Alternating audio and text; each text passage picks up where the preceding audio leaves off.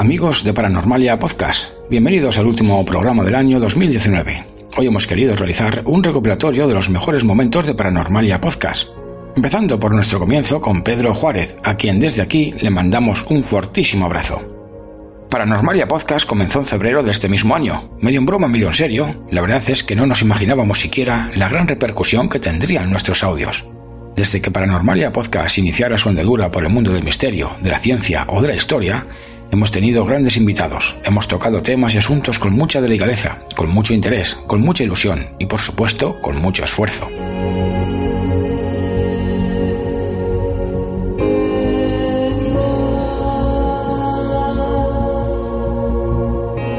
Echando la mirada a lo que hemos dejado atrás, este mismo año, por los micrófonos de Paranormalia Podcast han pasado Pedro Juárez, Ana González, David, Guaji y Miriam, miembros de Plano 7, con su fantástico programa en YouTube, Noche de Ánimas, a los cuales les mandamos un fuerte abrazo.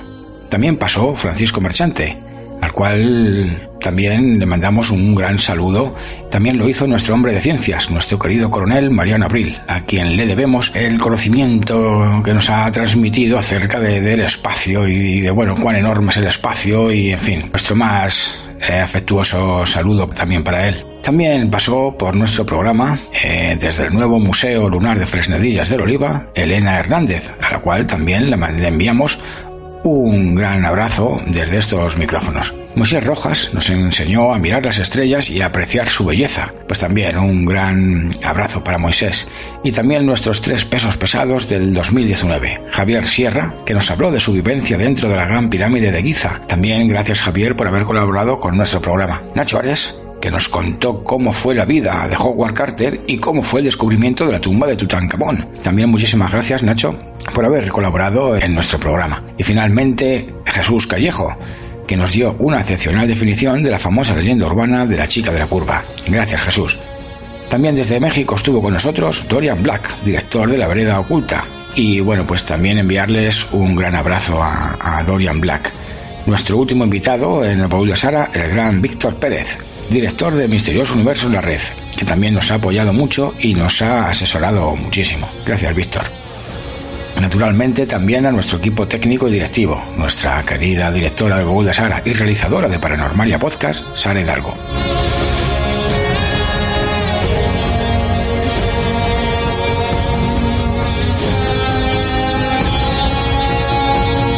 Y por supuesto, un servidor, quien te habla delante de estos micrófonos, David Moyano.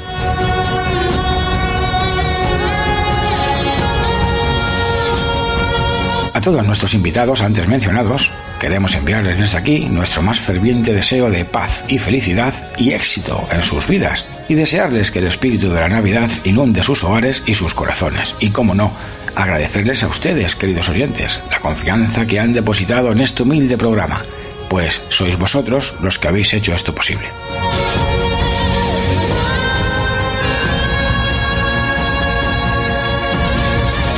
También queremos agradecer desde estos micrófonos a nuestros oyentes fuera de España. Paranormalia Podcast cuenta con fieles oyentes como usted, repartidos en 89 países. A todos y cada uno de vosotros, estéis en el país que estéis, independientemente de vuestro idioma o religión, Paranormalia Podcast os quiere enviar nuestros mejores deseos de paz y de felicidad para todos ustedes y para todas vuestras familias y seres queridos. Que esta Navidad, amigos, traiga nuestras vidas a quien realmente necesitamos y que nuestras promesas nos animen a vivir de una manera diferente, que apreciemos el valor de los valientes que, sin pedir nada a cambio, lo dan todo por sus semejantes, y que florezca en todos nosotros el espíritu de la bondad y la generosidad. Recordemos, amigos, que para estar de pie en la vida tenemos que estar de rodillas ante Dios. Queridos amigos, que nuestro Dios Todopoderoso les conceda su paz inmensa e infinita generosidad. A todos ustedes, Paranormalia Podcast les desea feliz Navidad y un próspero año nuevo.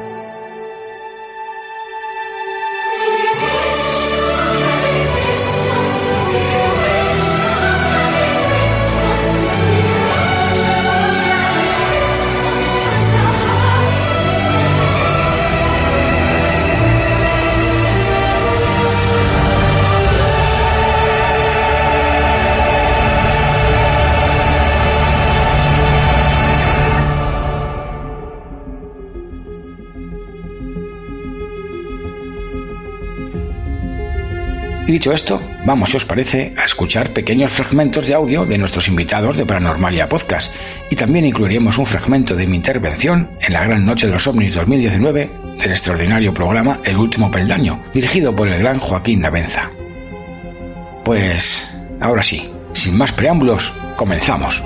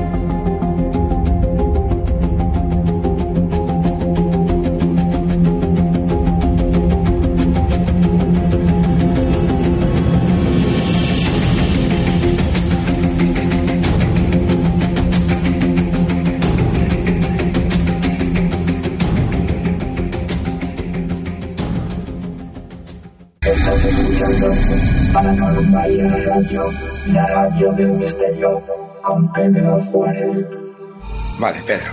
¿Qué es un fantasma? Un fantasma es lo que es el alma humana, lo que realmente somos. Que cuando desaparecemos de aquí lo que es la carne física, es lo que queda.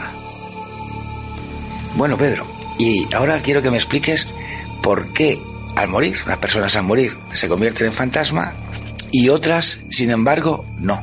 Pues porque tienen asuntos pendientes, algún asesinato, que se han matado de alguna manera violenta, o que tenga alguna cosa, alguna deuda con alguien, algún, alguna cosa, alguna premisa.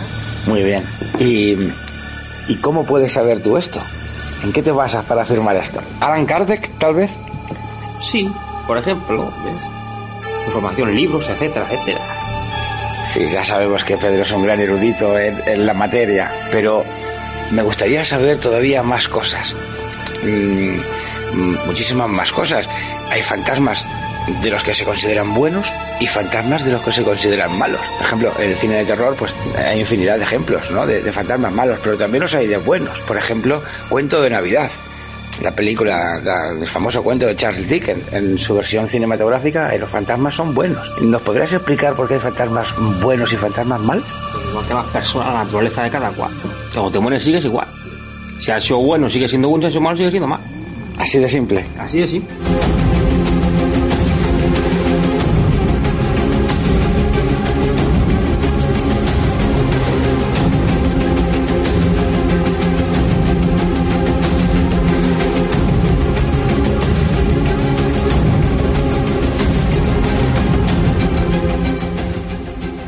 Y bueno, pues vamos a ir avanzando con el siguiente tema. Entonces ahora creo que podríamos hablar de las psicofonías. Las psicofonías son las voces de los muertos. Las voces de los muertos antes era así que imaginar la, la, la voz de los muertos. Y no solamente se graban voces de muertos, se graban sonidos también. Efectivamente, no solamente son... Se registran al, al mismo tiempo que las, que las psicoimágenes se pueden registrar. eh, las psicofonías son registros de épocas pasadas y futur eh, eh, y, bueno de nuestra actualidad. Se queda registrado, se graba y se queda registrado en, los dispositivos. Yo he de decir que mm, las psicofonías puede, eh, también se pueden llamar energías densas que se quedan grabadas en ese sitio o en ese lugar por algo traumático o algo mm, Algo que se ha quedado pendiente. al- exactamente o hasta incluso eufórico. Y es una energía densa que se queda ahí que claro la energía no se ve. Pero al poner cierta, ciertos aparatos electromagnéticos en funcionamiento pues eso sí lo capta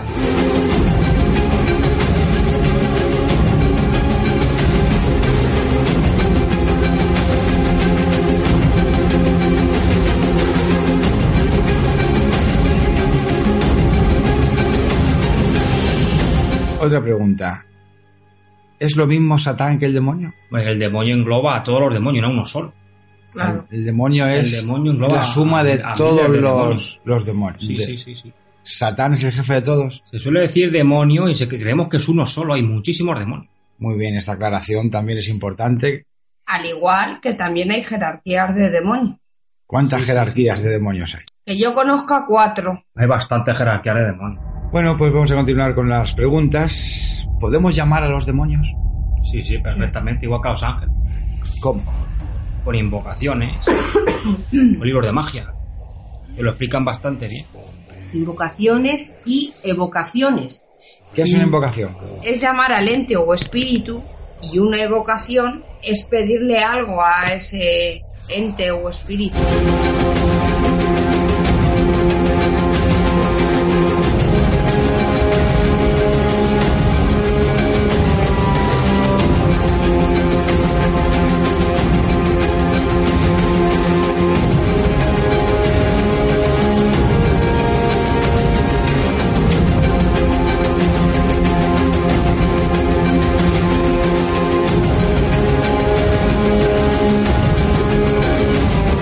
¿Qué es un ángel, Pedro? Pues un ángel es un ser de luz que ha evolucionado suficientemente ya para no tener que estar apegado a la tierra. Y su decisión ha sido de ayudar a los que quedan aquí. pero, Esa es la definición más menos amplia, como se dijera. y, pero vamos a ver. Tú dices la definición de ángel basado en el cristianismo, ¿no? No en general. Esa definición en general, el cristianismo entraríamos en otro tema mm, más complejo. ¿De dónde vienen los ángeles? Son seres que, que han sido creados por Dios algunos y otros han sido seres terrenales que por su elevación espiritual pues han subido y han optado por cuando han dejado ya este mundo o este plano pues ayudar ayudar al hombre o ayudar a, a quien haga falta no solamente a un hombre Claro, ahí entraríamos en el tema de la reencarnación también. Vas comportando bien, haciendo buenas acciones, hasta que llega el momento que este es un estado de mm, karmático que no te hace falta estar aquí, en la Tierra. Te libras del ciclo de la reencarnación. Y entrarías en otro plano. Claro. Luego ya tú decides de venir a ayudar, vienes a ayudar. Pues digo, serían seres de luz y entrarían ángeles, arcángeles, serafines. Los ángeles están aquí mucho antes que el hombre pisó, pisara el mundo. Yo creo que sí. sí sí Cuenta el padre Fortea, eh, es interesante este comentario que dice Pedro, porque eh, cuenta el padre Fortea que los ángeles están mucho antes que el hombre y que, y que justo cuando aparecieron los primeros hombres hubo, hubo ahí algo raro en la, en la historia. Se- por lo visto se mezclaron los ángeles, ángeles con, con humanos. Sí, sí, sí, sí. Se mezclaban ángeles con humanos y, y- y eso lo cuenta el padre Fortea, eh, es muy fuerte.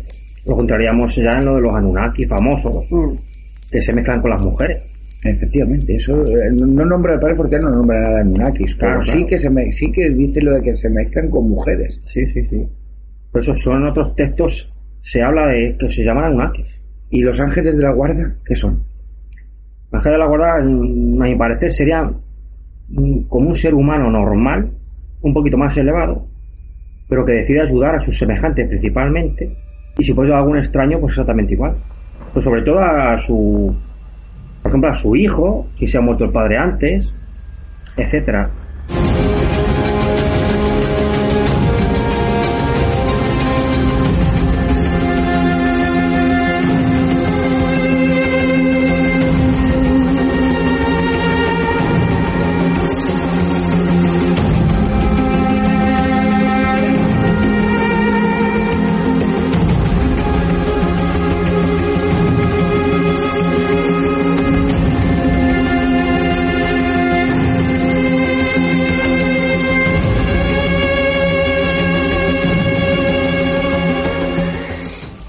Continuar el programa de esta noche, queridos amigos, eh, buscando más, más fenomenología ovni.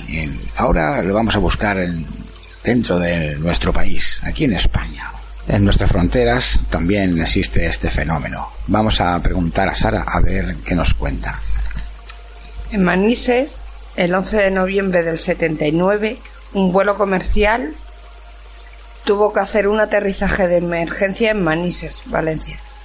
El ejército del aire, con dos cazas, eh, persiguió al objeto sin, sin éxito. Muy bien, muy bien. Eh, este es el caso más fantástico que tenemos en España, el caso Manises. Si os parece, queridos amigos, vamos a escuchar el audio. 297 recibida.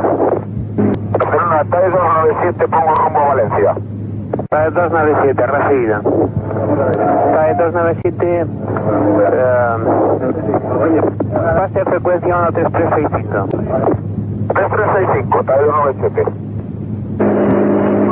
TAE 297, Barcelona.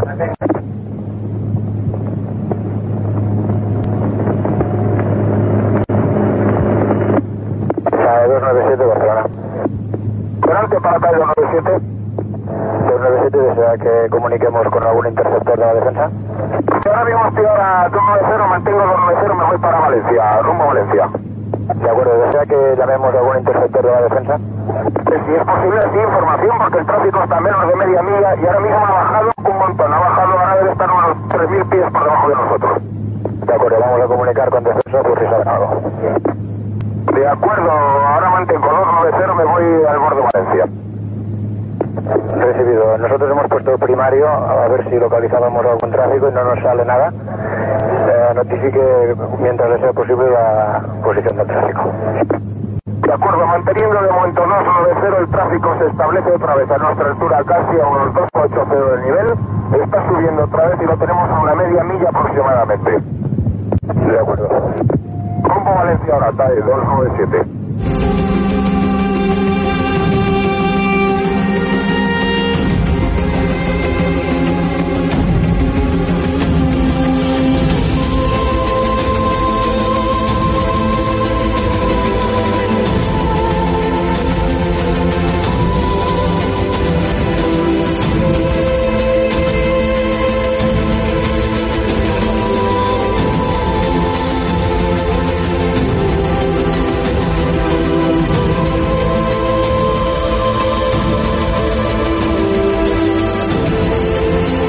Leticia, ¿qué seres encontramos en la mitología? Por ejemplo, el que más destaca es Pegaso, o sea, pues el caballo de Zeus, que es un caballo alado, también conocido caballo con alas, y su color es blanco o negro. Muy bien. Si nuestra invitada Sara quiere añadir algo más. Sí, claro que sí, porque yo al hacer este programa pues estuve investigando un poquito porque de mitología, la mitología a mí siempre me ha gustado, pero no tenía mucho conocimiento sobre ella, entonces he querido profundizar un poquito más. ¿Y qué has averiguado? Haciendo referencia a lo que acaba de decir Leticia, puedo decir que eh, Pegaso era el hijo de Poseidón. ¿Era? Era... No, perdón, era no. Medusa con Poseidón. Era hijo de Medusa con Poseidón. Sí, O sea que Pegaso era el hijo de Medusa y Poseidón. sí, así es. Ujú. ¿Y Así de, do- de qué, en qué- de qué mitología? ¿De qué cultura? De... De la mitología griega. Ajá, muy bien, muy bien. Pues vamos a continuar, queridos amigos, no sin antes hacer una puntualización. Creo que en este punto me gustaría hacer una pequeña puntualización, que es la siguiente. No hay que olvidar nunca, queridos oyentes, que la criptozoología no, pues, no es una ciencia, es una pseudociencia. Eso no lo tenemos que olvidar nunca.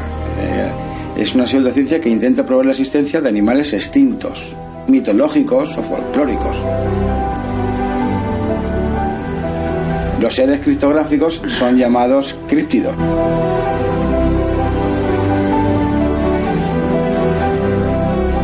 Término acuñado por, por John Wall en 1983. Eso vaya por delante de este programa. Y queridos oyentes, vamos a continuar repasando, si os parece, pues algunos de los principales, digo principales porque hay miles y miles y miles de seres mitológicos Y vamos a citar aquí pues unos poquitos, porque si no podremos estar aquí hablando de horas y horas y horas y horas y horas. Vamos a empezar, si os parece, queridos oyentes, por las sirenas. Vamos a ver, Sara, ¿qué son las sirenas?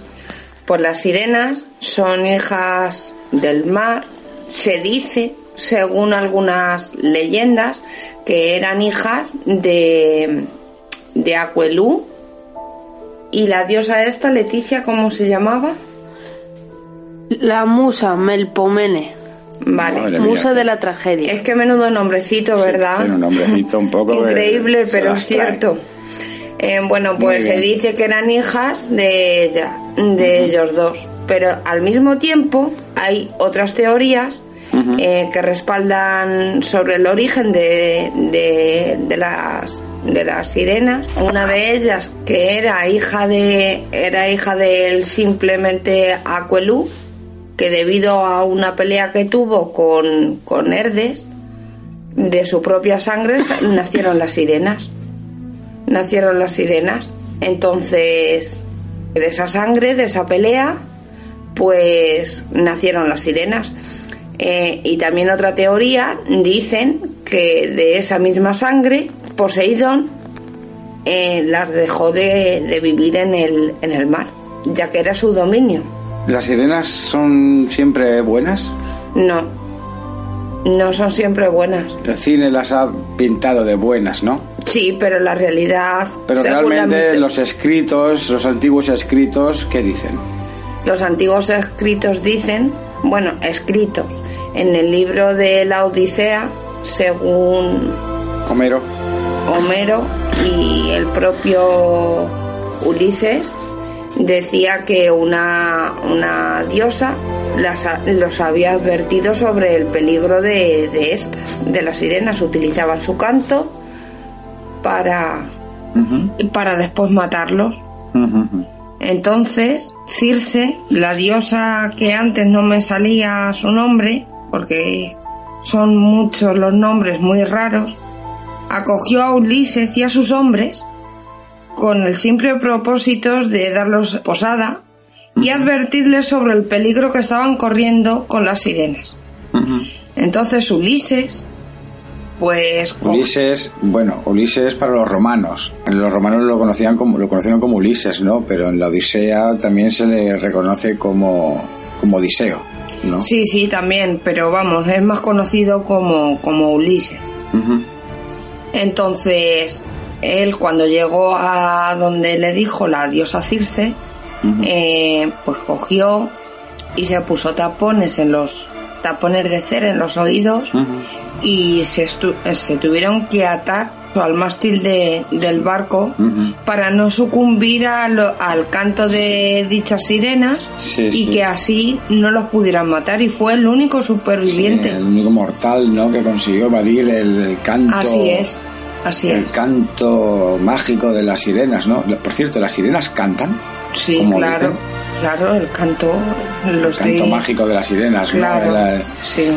Muy bien. Y también se dice que hay sirenas buenas, solamente hay sirenas malas. Hay... Esto estará en el imaginario popular, ¿no? Pero también se dice que hay sirenas que han sacado a hombres que se estaban ahogando del agua. Yo del que más conocimiento tengo es sobre que son todo lo opuesto, que, que Son malas. son malas y demás. Sobre ejemplos sobre sirenas buenas, pues me imagino que lo habrá. No digo yo que no. Claro, muy románticas, ¿no? El cine, ¿no? Pues nos ha transmitido Claro, sí. ejemplos de, de sirenas buenas, splash, etcétera, etcétera, etcétera. Pues, queridos oyentes, pues, pues sí, así es. Las sirenas, tal y También, como también puedo hacer referencia a que Cristóbal Colón, según en su cruzada, digámoslo así, Sí, bueno, pero eso entraremos ahora. eh, Ahora te preguntaré sobre ello, sobre lo que ocurrió en el viaje de, de Cristóbal Colón. Decía que las sirenas, tal como se las imagina ahora, son seres mágicos que habitan en el mar y que se suelen considerar las guardianas de las profundidades. Son extremadamente bellas y la mayoría de ellas son muy delgadas. Algunas son casi translúcidas. No suelen ser muy interactivas con los humanos. Son solitarias y se esconden en lugares inaccesibles. Hay numerosas leyendas de hombres rescatados del agua por sirenas. Las sirenas seguramente han sido los seres acuáticos más románticos creados por el imaginario popular, la literatura, la pintura, el cine y, por qué no, también en la música. Y ahora pues vamos a buscar el origen de las sirenas. ¿Qué decías, Sara, del viaje de Cristóbal Colón? Sí, eso es bastante Interesante. Ese sí. relato es bastante A interesante. Este hombre, a este hombre le pasó de todo, ¿no? En su viaje. Según la reina Isabel la Católica, que Ujú. fue la que proporcionó, la que financió, digámoslo así, Ujú. el viaje de las cruzadas a- de Cristóbal Colón a América, las llamaba demonios femeninos a las sirenas, cuando Sí. éste le contó lo que le había pasado Sí, con sí. ellas. Creo que está escrito en su diario de navegación, en su cuaderno de bitácora, pues está escrito que... mm, Pero según un fray Está que viajaba, por otra persona. que viajaba con ellos, ese barco se, eh, se ¿Según quién, perdón? según un monje que iba en el en el porque la reina Que iba a bordo de, de claro para que ofre- ofreciera misas para que Sí, servicios en fin. eclesiásticos a, Sí, bueno pues a la tripulación. creo que en ese barco había de todo menos santificación digámoslo así era como una especie de Sodoma y Gomorra ¿Y qué vio Cristóbal Colón para...? acabaron con los víveres y después de acabar con ellos, pues al final, casi ya terminando la travesía, según este que vio las sirenas. Pero el, el fray, este que los acompañó, fray Lorenzo o algo así se llamaba, eh, dice que era todo producto a la inanición porque se habían comido todos los víveres Sí, y que veía alucinaciones. sí, que estaba alucinando, ¿no? Por el deterioro mental, ¿no? Por Sí, el no comer, ¿no? Efectivamente, de hecho, Eh, a la reina la pidió que, que fueran mujeres para hacer la limpieza, pero en realidad lo que quería este señor era llevarse a esas mujeres para, pues, para ultrajarlas y demás. Bueno, bueno, pero bueno, ya, no, del ya tema, nos ¿no? estamos desviando un poquillo del Lo vuelvo a tema, repetir otra vez. Sara, ¿qué fue lo que vio este hombre en, en su, en- allí en su viaje? Sirenas, que vio sirenas. Bueno, en realidad este hombre creyó ver sirenas. Aquí explicamos un poco el origen de las, de las sirenas. Yo creo que las sirenas, pues posiblemente, pues fueran mamíferos acuáticos. Lo que vio Cristóbal Colón fue ni más ni menos que manatíes, o lo que también se lo conoce como vacas marinas. Eso creo que fue lo que vio También Cristóbal entra Colón, porque él dijo que era que eran muy feas. Dijo, he visto tres sirenas pero no, es- son, no son tan guapas como las pintan, son, son más bien feas, se parecen a hombres, eso decía Cristóbal Colón. Por lo visto estaba el hombre ahí en la, en la niña, ¿no? Sí. Con, con los hermanos Pinzón, con los cuales no se debería llevar muy bien porque cogió una barca y se fue por el río, por el río de Oro, si mal no recuerdo. Eh, y durante ese trayecto en el río es, fue donde creyó ver tres sirenas.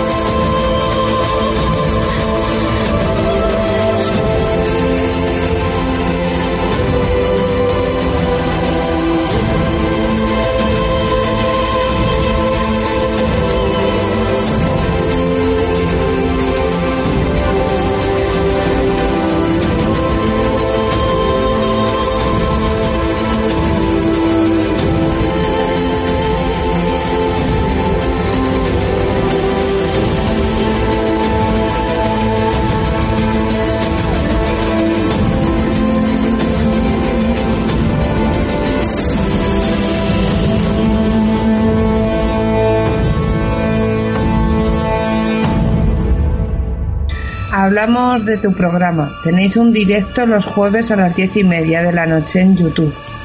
¿No? Eso es. Plano 7, Noche de Ánimas, sí. Todos los jueves a las diez y media. Yo os esperamos. Muy bien, pues sí, sí, claro que sí, claro que sí. Nosotros desde Es- aquí. Que, que- sí, que David. Nada, esta idea, pues, mi cabeza, que da muchas vueltas. Y, y la creamos, pues, basándonos un poquito en el misterio, pero ya no en el misterio que sea, ¿cómo, de, cómo explicártelo? Que sea muy, muy mu- que se haga muy pesado. Que sea llevadero. Eso es, queríamos un programa de misterio que fuera llevadero. Con que, con que nuestros propios suscriptores pudieran también participar, por eso hemos hecho la sección de apariciones, que en, do- en donde cualquier persona que nos siga nos puede mandar su historia, su vivencia, que nosotros la contaremos aquí a, a todo el mundo. Y, y- y fue una idea, ya te digo, fue una idea que creamos, pues en una semana la, la llevamos a cabo. Sí, sí, en sí, una claro. semana la llevamos a cabo. En noviembre. En noviembre empezamos eh, más en serio. Nosotros llevamos ya con este grupo dos años, dos o tres años. Ajá. Muy bien. Y en noviembre ya fue cuando nos pusimos un poco más en serio con las vías de contacto. Sí. Ya para nos sacamos el Twitter, hicimos el Face, nuestro canal de YouTube. Sí, y no sí. sé, por lo menos de momento, de momento nos estamos divirtiendo, que yo creo que es lo más importante. Sí, sí, Yo sí, creo que ya. de momento- Sí, dime, David. Nada, digo, en el momento, en el momento en que no nos divierta, pues, pues ya se sabe. Es otra cosa Así mariposa, que- ¿no? Eso es, esto lo hacemos como hobby. Nos gusta que la gente, que la gente disfrute, simplemente con que la gente disfrute con un programa nuestro nos es suficiente, la verdad. Sí, sí, sí. Pues yo creo que sí, David. Yo creo que, nosotros, al menos como espectadores de tu programa, sí lo disfrutamos. Es más, nos divertimos y también sentimos ese, ese halo de misterio, ¿no? Que, que, que nos une, en definitiva. Y también queremos decir desde aquí, queridos oyentes, pues que os recomendamos totalmente el programa que tienen estos chicos, David y Juan Carlos, del Grupo de Investigaciones Parapsicológicas Plano 7. El programa se llama Noche de Ánimas y lo podéis encontrar, como decía David, en los jueves a las diez y media en directo en YouTube. ¿Es así, David? Así es, así es, correcto. Allí en nuestro canal de YouTube, todos los jueves a las diez y media, os estamos esperando para pasar un jueves, una, una noche de jueves entretenida y misteriosa, claro.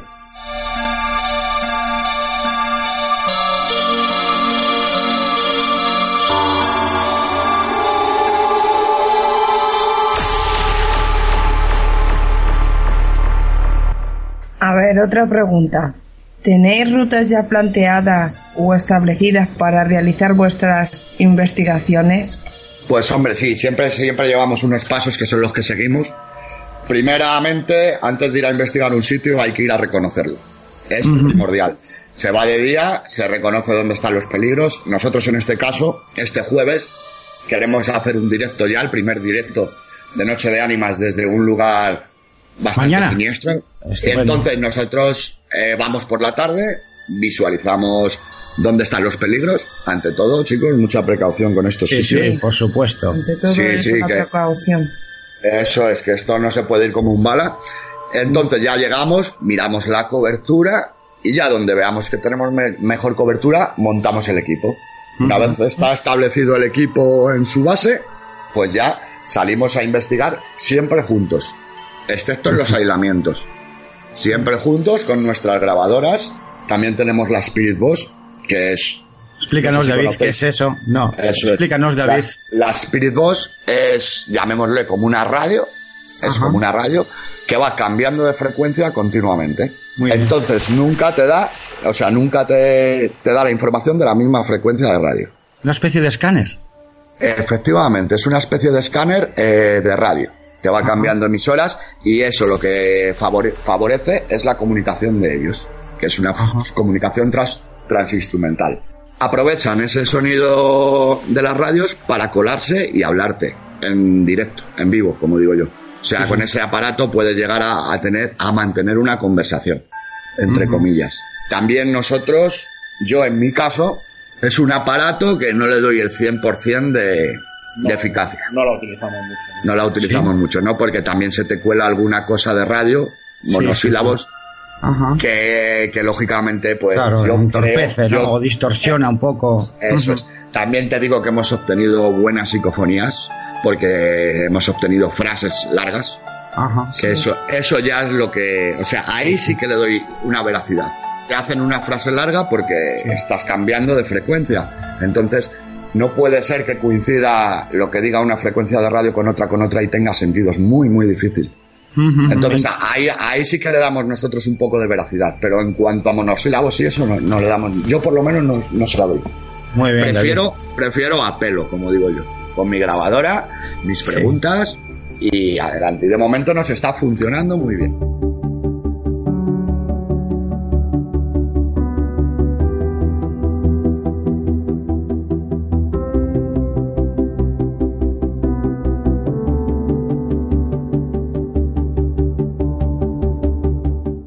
En otras ocasiones lo que hacían, y eso sí lo hemos visto en las películas americanas, es que después de eh, haber recibido cargas de profundidad, pues soltaban aceite y hacían creer al enemigo pues que los habían cazado y se habían hundido. Sí, otra táctica alemana también, muy bien, muy bien. Eso también lo hacían muy frecuentemente. Tiraban petróleo, entonces normalmente pues eh, el barco creía que el destructor o el- el- creía al ver una mancha enorme de, de, fuel, pues creía que el barco estaba, si no hundido, pues seriamente dañado. Eh, otra de las medidas era ponerse en el fondo del mar, quedarse en total silencio durante horas, pues hasta que se despejaba la superficie y no se oía nada. Y investigando he encontrado que había un recurso muy curioso que era soltar cometas o lo que de- denominaban colibrís. En los colibrís y en las cometas algún intrépido voluntario, no sabíamos si era voluntario o por sorteo, le tocaba subirse en esta cometa. ¡Qué espanto! Con lo cual tenía una altura muy superior y le permitía ver el horizonte para poder informar antes de la presencia de alguna nave ¡Oh, qué método más o la aparición de algún avión. No he conseguido averiguar cuántos de estos voluntarios consiguieron sobrevivir. Imagínate uno de estos en una noche de tormenta eh, o, o- o en un día de tormenta ahí subido, ¿no? No creo que lo hiciesen con días de tormenta, más bien sería en momentos que hubiese cierta claridad. El desembarco de Normandía, querido amigo, se produjo con una- unos eh, condiciones climáticas súper terribles. Sí. Que las guerras no entienden de tiempos amables. Yo sé que quieres entrar en el desembarco de Normandía, pero me tienes que dejar que, segui- que siga Sigue, sigue, hablando un eh, poco de los submarinos. expláyate, Dice que en la tu casa. última etapa se diseñaron submarinos que podían permanecer sumergidos hasta 10 días. Jolines. Tú fíjate ya, eh, era el tipo 21. Ya eso. Lo que pasa que este tipo de submarinos ya llegaron al ejército alemán en la época en que ya Alemania estaba topada. a tornarse las cosas de otra manera. Sí, sí, sí, sí, sí, sí. Pues nada, queridos oyentes, mm, quisiéramos desde aquí, tanto mi querido amigo Fran como yo, pues quisiéramos hacer un, pues un reconocimiento, ¿no? A, a- a- las fuerzas, ¿no? Que, que no solamente de los aliados que también iban en submarinos, sino a, la- a los alemanes, ¿no? Y a, y a todos los que en general participaron en la contienda, ¿no? pues mm, brindarles un pequeño tributo, ¿no? Eh, porque, porque gracias a ellos y su lucha, pues hoy podemos estar aquí de manera pacífica. Sí, porque al hablar de la guerra, en primer lugar, el querer decir que no tomamos partido por ninguno de los dos bandos. La historia es la historia y el mostrar el total respeto a todos aquellos que participaron y perecieron en la guerra. Por supuesto. Que es algo que ojalá no hubiese más guerras y no hubiese que seguir contando más historias Por como supuesto esta. que sí, Fran. Pero no podemos, no podemos olvidar la, la historia, ¿no? no la podemos olvidar porque si la olvidamos, pues huelga decir que estamos, estamos pues predestinados a repetirla. Entonces no lo podemos, por muy dura que sea, no podemos olvidar nunca nuestra historia y, y aunque siempre tengamos que mirar hacia adelante, pero no está de más el aprender de los errores cometidos en el pasado para, pues, para, para tener una vida mejor en el futuro, ¿no?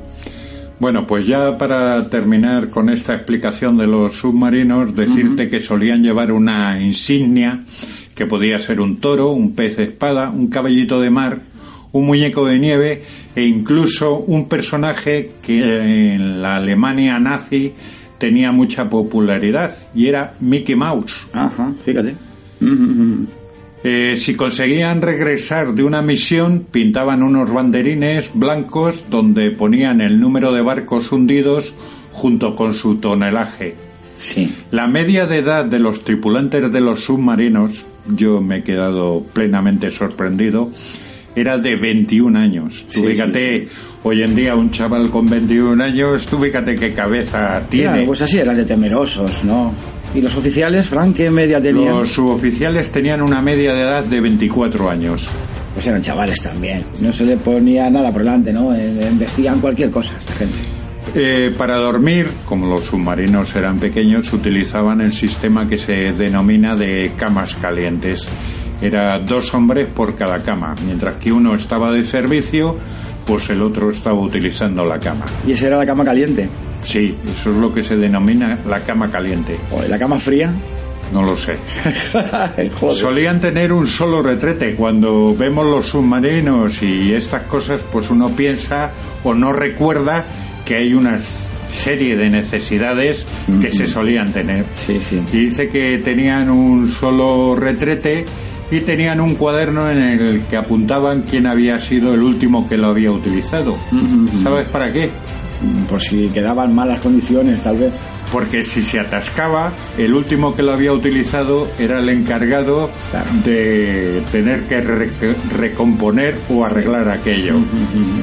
Muy bien, muy bien. Y al salir a superficie, pues también aprovechaban en aquellos lugares que podían, pues para utilizar el mar como ese segundo servicio.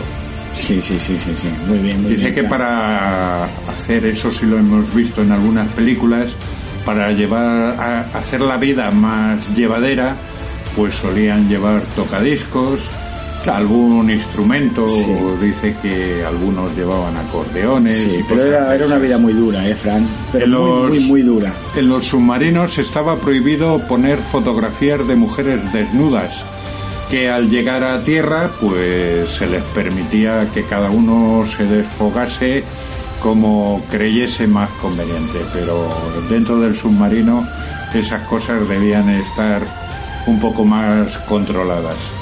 Dice que la vestimenta era informal, solían ir más bien con ropa cómoda. Los domingos se arreglaban un poco más porque era el día destinado a las, aren- a las arengas del Tercer Reich. Las arengas del Tercer Reich. ¿Nos podrías explicar, Fran, en qué consiste? Pues era cuando les contaban las virtudes del Tercer Rey, de las cosas que iban a hacer cuando conquistasen el mundo y todas esas cuestiones para adoctrinar a las topas. Hay que decir que, por ejemplo, en los submarinos, yo he estado revisando documentación y salvo algunos casos, los tripulantes de los submarinos lo que eran realmente eran militares o gente que se había apu- apuntado voluntaria, voluntario para ir en los submarinos. Y no era a lo mejor como en el ejército de tierra, no eran nazis, eran militares. Sí. Entonces, pues había que arengarlos para convencerlos un poco de por qué estaban luchando. Muy bien, muy bien. Dice que los submarinos, al no tener calabozos, pues había dos tipos de castigos. Unos eran leves y otros un poco más graves. El leve era el lecho duro, que consistía en dormir en el suelo sin mantas y sin nada. Para los castigos más graves, dice que lo que hacían era que cuando llegaban a algún puerto, pues el arrestado desembarcaba y era enviado al frente ruso, que ese era un castigo verdaderamente importante. Y otra cosa, había otro castigo más desagradable, se les prohibía fumar e incluso se les obligaba a estar en silencio y se le prohibía al resto de la tripulación que en tres, en una semana, pues nadie les hablase. Imagínate metidos en una lata de sardinas, Sí, jugándote sí, el pescuezo y que nadie te hable. Tú fíjate pues lo que Pues tenía ya eran que duras ser las eso. condiciones, ya eran duras las condiciones, ¿no? De, de habitabilidad en esos submarinos, ¿no? Pues ya estas, estos castigos, pues ya son, pues terribles, ¿no? Prácticamente son torturas más que castigos, torturas.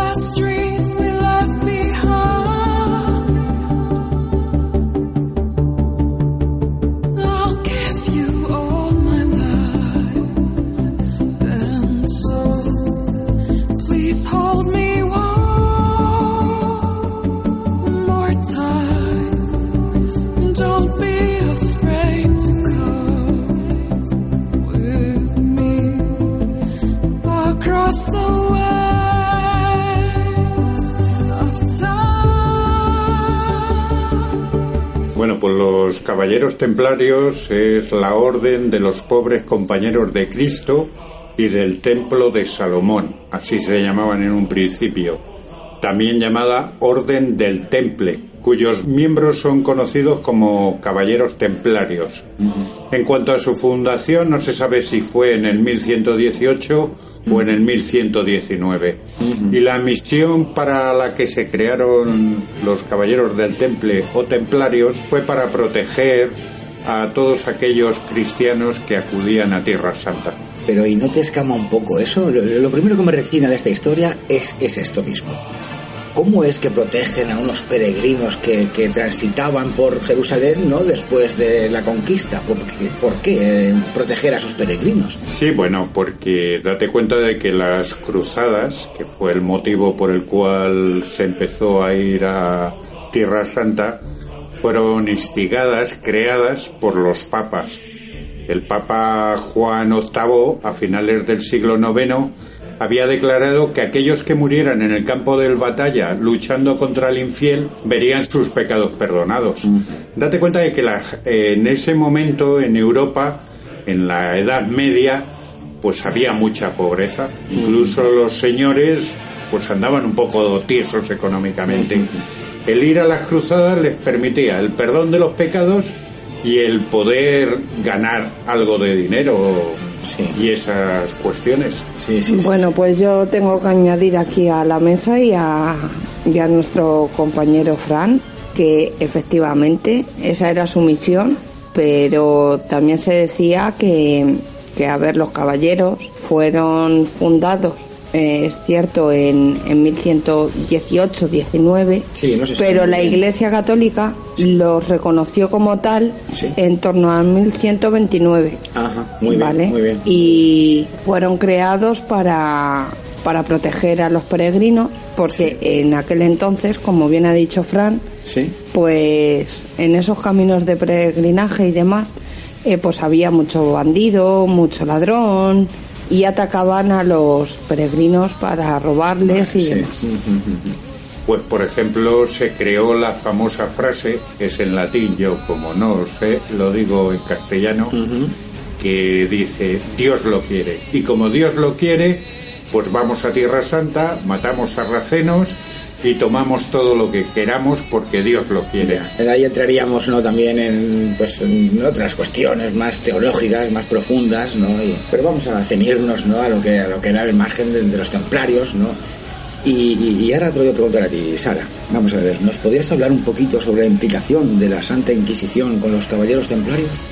Bueno, pues es de todos conocido y si no de la mayoría que la Santa Inquisición jugó ahí un papel bastante importante en el cual el Papa Clemente V creo que era Sí, y el sí, sí.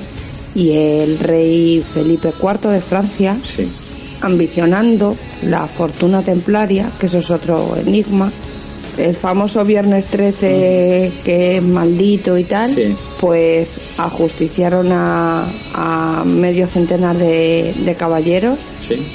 y, y nada, pues los torturó para que confesaran todos sus crímenes, crímenes que no existían. A ver, entonces estás diciendo que la Santa Inquisición fue utilizada como Sí. herramienta por los papas para torturar a los templarios. Efectivamente. Recordemos, queridos oyentes, que, mm, claro, esta envidia que tenía el, el rey y la iglesia, ¿no? Pues tal vez fuera, tal vez mm, viniera de, ¿no? De, de- de un préstamo que pidió el rey Sí, Felipe. IV Para la séptima cruzada. Claro, para hacer su, su última cruzada, que, que fue la séptima. Así es. Y entonces de ahí puede ser que pues eso se hubiera ese plan, ¿no? Como dices, pues para, para acabar con la Para, del temple para para siempre, quitarlos la, la fortuna. y quedarse con su con su fortuna. Daos cuenta que esto no lo hemos contado anteriormente, pero los templarios desde que fueron reconocidos como monjes militares en el 1129 empezaron a amasar una gran una gran fortuna. De hecho, eh, fue- fueron creadores, vamos, no creadores, sino que hicieron su propia moneda y su propio banco. Y daban préstamos que antes eh, lo, lo daban los, los judíos, pues a partir de que eh, la Orden del Temple empezó a tener tantísimo poder, pues los daban ellos. Y claro, y tenían fortificaciones y demás. Castillos y demás.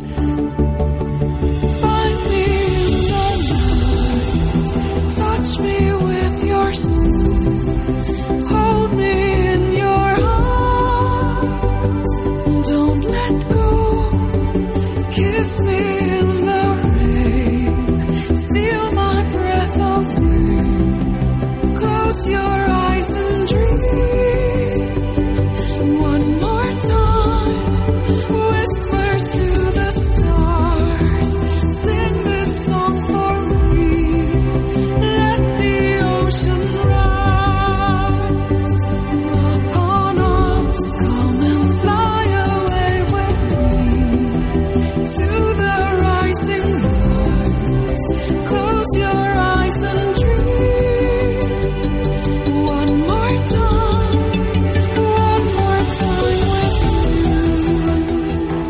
Recordemos, queridos amigos, que bueno, pues que Leonardo pues, le tocó de vivir en una época que conocida como el Renacimiento. Así Pues, Yo creo que tuvo la suerte de vivir en esa época en el que, bueno, pues eh, todos sabemos que el Renacimiento pues deja a un lado la- el teocentrismo que primaba en la Edad Media y daba paso al, al antropocentrismo, ¿no? En el que el hombre era el centro de- del universo. Y se recuperaron, se recuperaron pues las artes, la política, la ciencia, la filosofía y etcétera, etcétera, etcétera, etcétera. Así es. ¿Qué ocupación tenía este señor? ¿A qué se dedicaba? ¿Qué había estudiado? Bueno, este, ¿Cuántas disciplinas conocía? pues este señor tenía muchas disciplinas. Fue pintor, anatomista, arquitecto, paleontólogo, artista botánico, científico, escritor, filósofo, ingeniero, inventor, músico, poeta, urbanista y también anduvo metido en cosas de recetas culinarias. Claro, cocinero, ingeniero civil, ingeniero militar, pero este señor era, vamos, una auténtica navaja suiza. Sí, era un verdadero estuche de monerías. También tengo que decir que para los Esforza inventó eh, un caballo que iba a ser, en, en teoría, de bronce, pero ese bronce asaltaron el palacio y utilizaron ese bronce para Hacer armas de guerra, ¿no? no, no, para aniquilar al enemigo.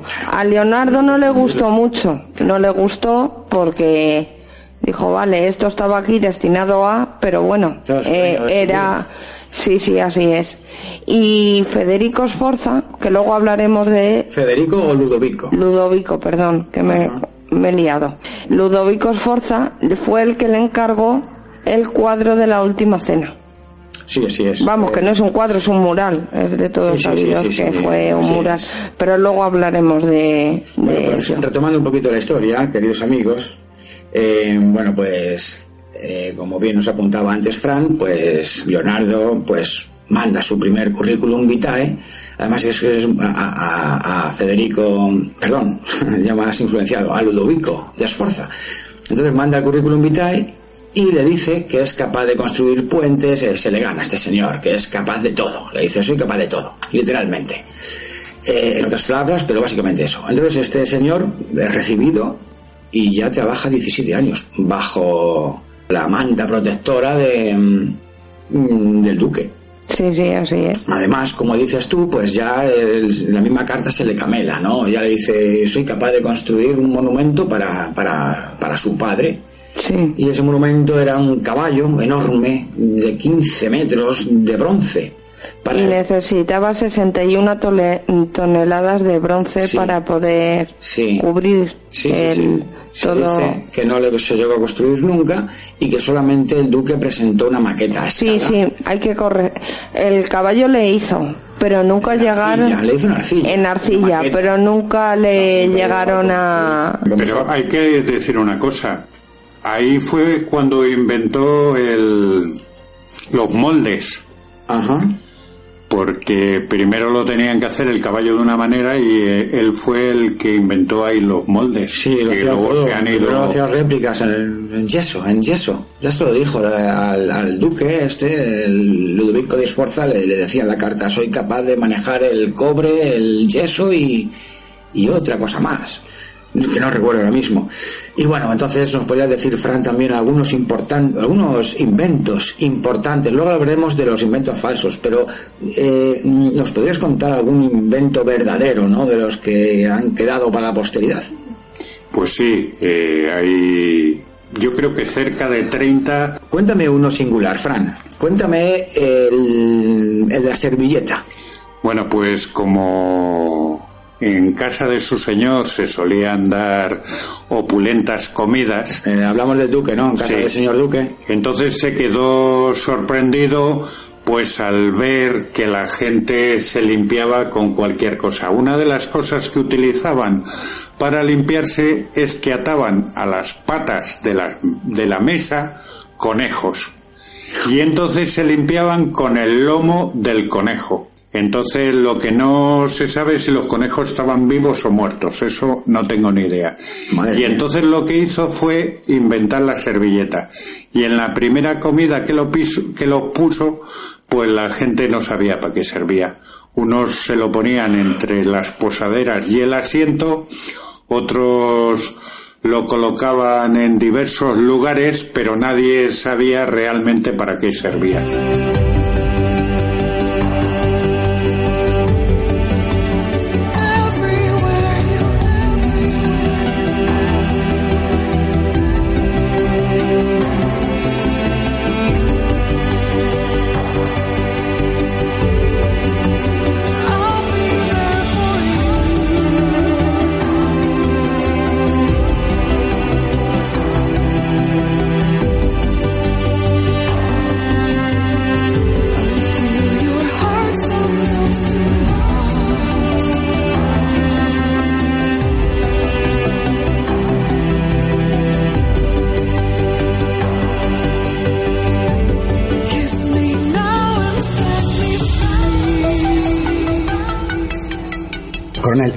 Demonios se formó la luna? Bueno, pues eh, la teoría así más eh, plausible que, que- que conocemos sobre, sobre el origen de la Luna se llama Big Splash, que significa en, en inglés es un, un gran, una gran salpicadura. ¿Y por qué hablan de gran salpicadura?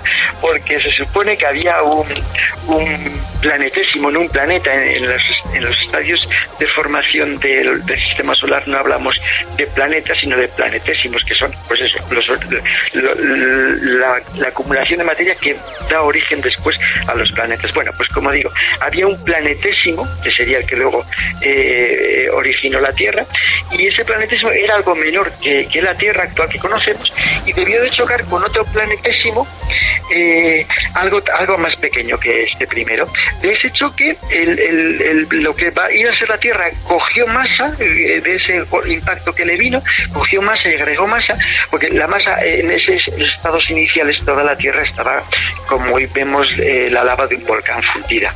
¿vale? Entonces, eh, no son piedras, no nos, no nos debemos imaginar un, un- un gran impacto entre dos rocas grandes, no, no, sino como eso, pensemos en la lava de un volcán, ¿no? Una gran, la Tierra era un- un- una inmensa bola de, de lava, le vino ot- otro, otro material, otro planetésimo, y agregó material a lo que, a lo que conocemos con la Tierra, y, y salpicó, por eso se llama del Big Splash, salpicó un trozo de materia, y ese es el que formó la Luna. Y luego, la Luna, como tenía menos gravedad, eh, no pudo atraer los gases que la, la Tierra sí que, al tener más, al ser más grande al traer más gravedad, sí que pudo configurar su atmósfera. Y la Luna no. Sí, pero por tener más volumen, ¿no? Exactamente, no, no la, la Luna, al tener menos volumen, la Luna no, no pudo configurar Exactamente. su, su atmósfera. Muy bien, muy bien. Por eso quedó desprovista y ya eh, desnuda, digamos, y, y a la intemperie de cualquier otro suceso, como de hecho sabemos que los cráteres están ahí porque son huellas de, de- de- de impactos de cometas y asteroides.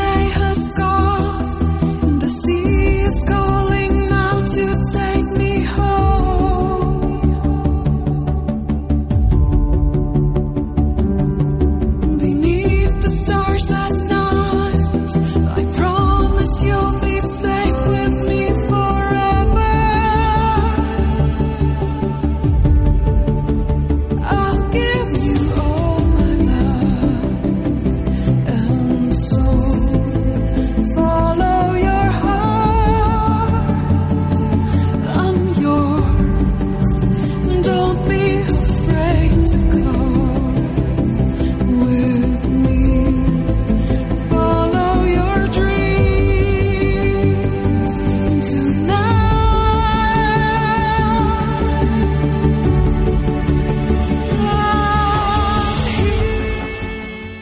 Coronel, ¿podría volver a suceder en la Tierra un evento similar o quizás peor que el de Tunguska?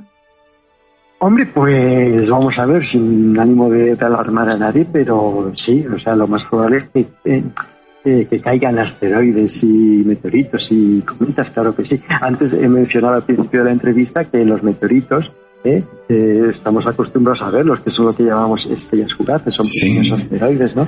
O sea que sí, claro que sí que caen de vez en cuando asteroides o, o meteoritos, pero mire, eh, por ejemplo, un, un, un, un meteori- un asteroide de, de 4 metros de diámetro, que no es nada, hemos dicho que el evento de Tunguska probablemente tenía 80 metros de diámetro, pues un asteroide de 4 metros de diámetro cae cada año. Cada año en la Tierra cae uno de 4 metros. Es, es- es habitual. Es, es habitual, mucho menores, ya digo, todas las noches, pero bueno, cada, cuatro- cada, cada, cada, año cae uno de 4 metros. Bueno, asteroides de, eh, claro, pero 4 metros no nos preocupan, pero de un kilómetro de diámetro ya seríamos, estaríamos hablando ya de una magnitud 10 veces el evento de Tunguska. ¿Diez veces? Claro, de un kilómetro de diámetro. Claro, multiplicar por, por 10. Madre mía. por pedir un poquito. Estos caen en la Tierra cada 500.000 años.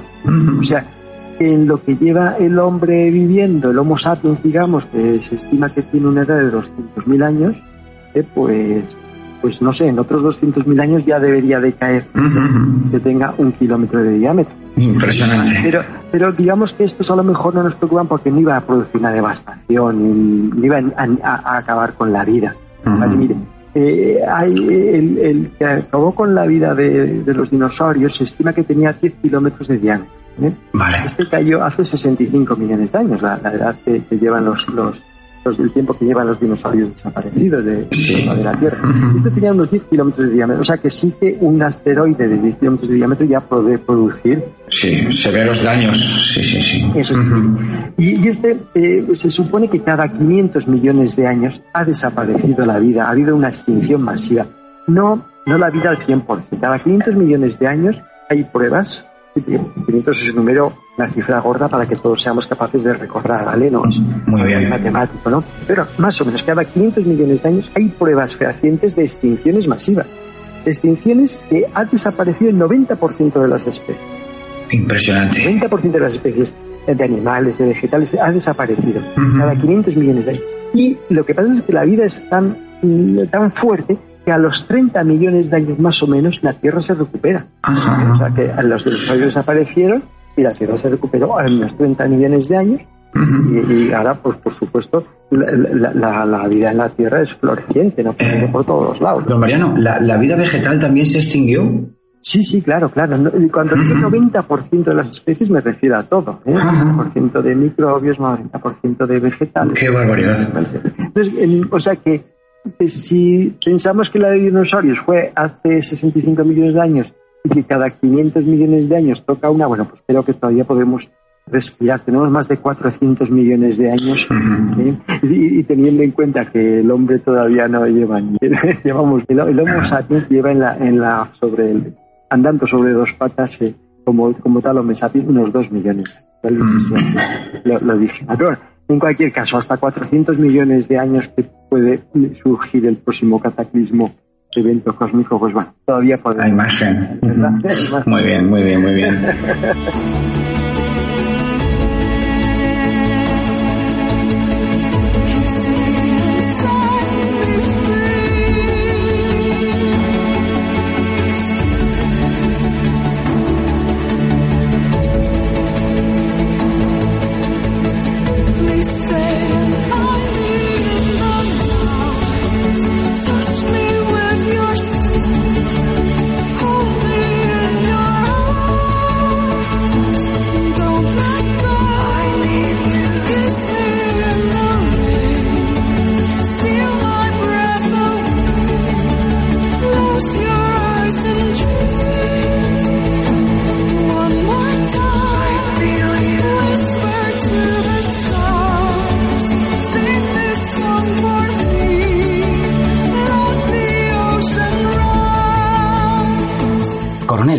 son las radiaciones ionizantes? Sí, sí, Sí, bueno, a ver, eh, el tema de las comunicaciones, hombre, yo creo, creo también que habría problemas técnicos, previamente técnicos, ¿no? De, de lo que es, porque, bueno, estábamos experimentando al fin y al cabo, era la primera vez que, que los hombres viajaban hacia la Luna, y entonces, pues me imagino que los equipos de comunicaciones, de radio, etcétera, pues también tendrían sus problemas, ¿no? Pero sí, no cabe duda que también hay una parte importante que se debe a, a las radiaciones ionizantes, que crean problemas. Sobre todo, hay un problema que, que se llama las tormentas solares, ¿no? Es que una tormenta solar tiene un nombre que a lo mejor es un poco engañoso, parece que hay una tormenta en el Sol, no. Se refiere a que, a que el Sol eh, algunas veces tiene periodos de más actividad y lo que hace es lanzar más eh, rayos cósmicos, más eh, lo que se llama viento solar. El viento solar no es un viento como el viento atmosférico que nosotros experimentamos aquí en la Tierra, es simplemente pues son rayos en radiaciones que salen del sol. Bueno, cuando, como digo, hay periodos de intensa actividad eh, solar que se llaman tormentas solares, pues lo que al cabo lo que tenemos es una mayor concentración de esos, de esos rayos que salen del sol, de esos rayos cósmicos y que interaccionan con las comunicaciones. Piense usted, por ejemplo, que cuando vemos una, vemos los que tengan la oportunidad de viajar hacia los polos, ven una aurora boreal, es simplemente eso es un efecto de las de los rayos eh, del viento solar de los rayos cósmicos de los rayos del sol. ¿Eh? ese, ese efecto que produce esas luces que producen en la atmósfera que se llama aurora boreal pues eh, son eh, son efectos de los de los de los rayos ionizantes. Y ese hay otras veces que también perturba las comunicaciones y en general cualquier sistema eléctrico o electrónico vale pero bueno más que nada yo me gustaría referirme a las radiaciones ionizantes no por este problema en las comunicaciones sino por el efecto en, en la salud de los, de los astronautas. En la misma salud. Sí, mire, porque vamos a ver, ¿qué, qué es? Igual estamos hablando de radiaciones ionizantes y no hemos dicho que es un ion, entonces igual deberíamos de empezar por el principio. ¿Qué es un ion? Muy bien. ¿Vale? Porque, mire, eh, los átomos, la materia, normalmente es, eh, la encontramos en estado neutro. Quiere decir que un átomo tiene tanta carga positiva como negativa y se compensa y es neutra, ¿vale? Pero no, no es nada malo que se descompense, vamos a ver, hay muchos casos en los cuales no es así, por ejemplo, la sal. La sal eh, es cloruro sódico, y pues realmente cuando disolvemos sal en agua se está separando el cloro y el sodio, y el cloro tiene carga negativa y el sodio, y el sodio positiva. Bueno, esos son iones. el cloro que tiene carga negativa es un ion y el sodio que tiene carga positiva es un ion. O sea que llama ion por sí no es nada malo. El ion es un átomo que tenga carga. Muy bien. puede tener carga negativa o carga positiva. Entonces, la verdad es que la ionización por sí sola no es mala. ¿Y ¿En qué se momento llega a ser... Eh, eh, don Mariano, perdone, ¿en qué momento llega a ser perjudicial?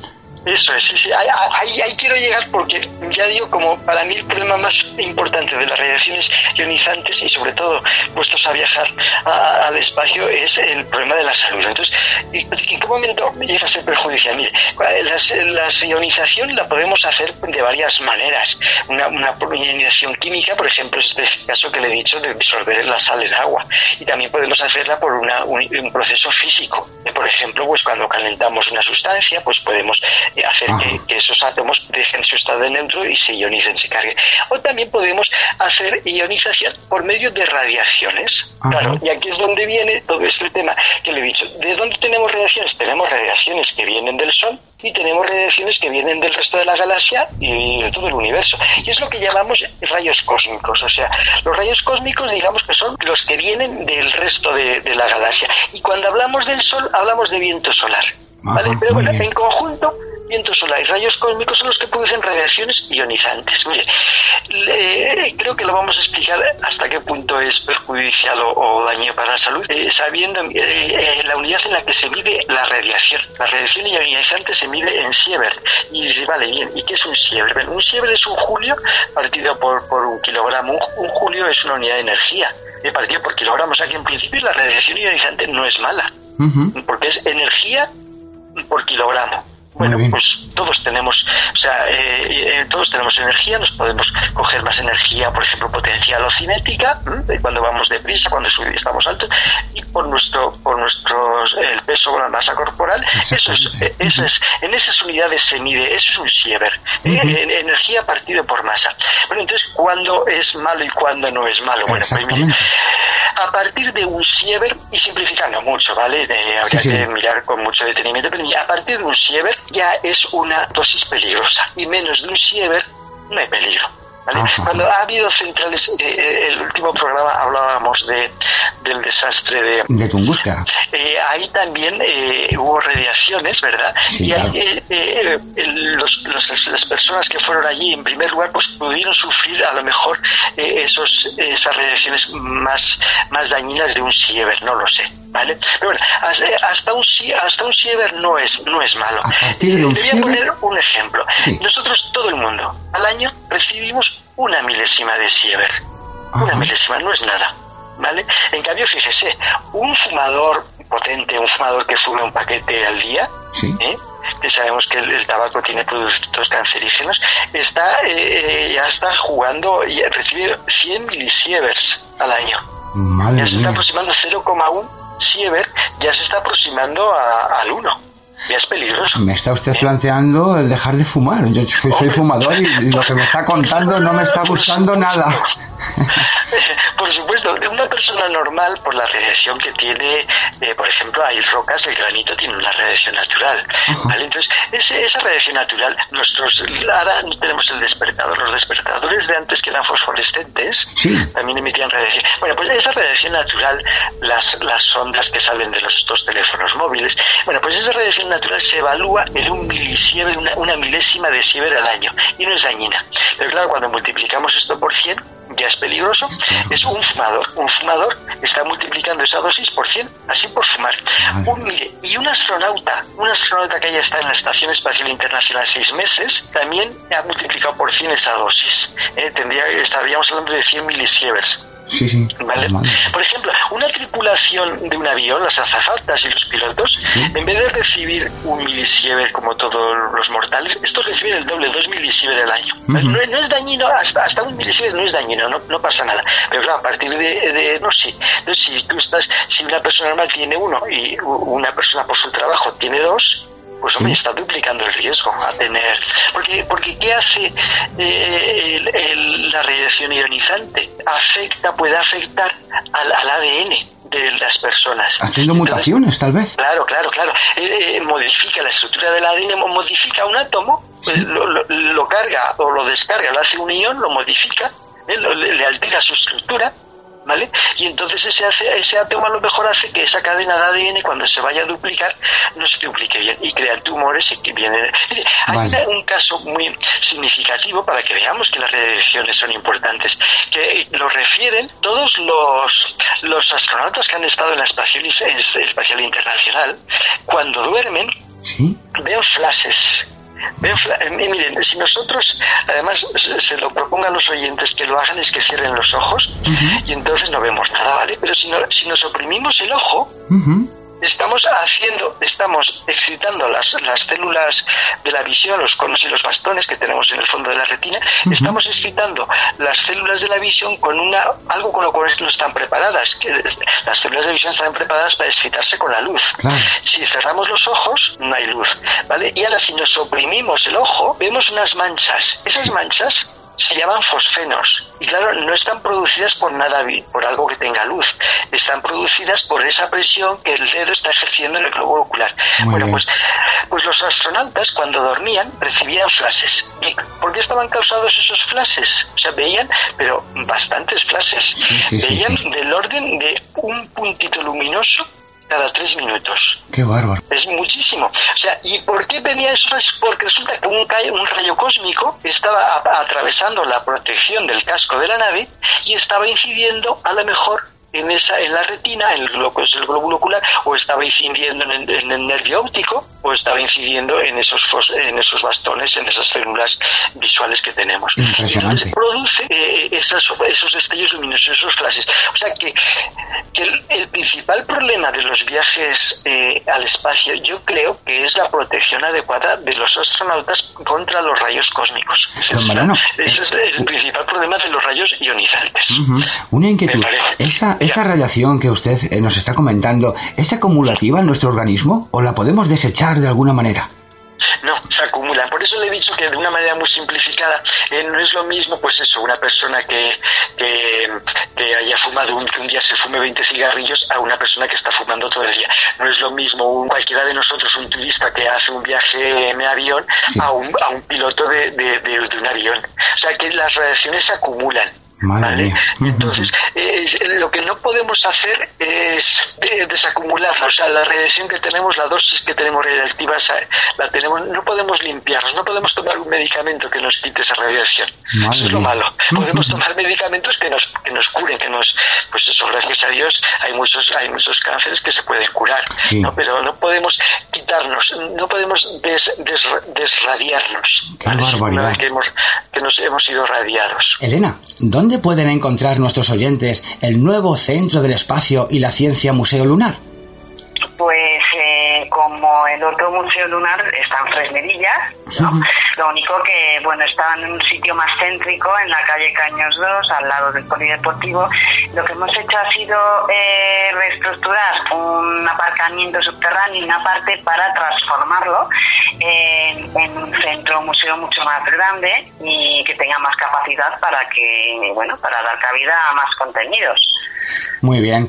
Elena, ¿podrías explicarnos cuándo se formó el museo? ¿Con qué propósito? Pues bueno, eh, hace ya casi 10 años eh, fue el 40 aniversario de la llegada del hombre a la luna. Y bueno, pues eh, la gente de aquí del pueblo, pues eh, lo que hicieron fue una exposición en la Casa de Cultura eh, para rememorar esa, ese acontecimiento.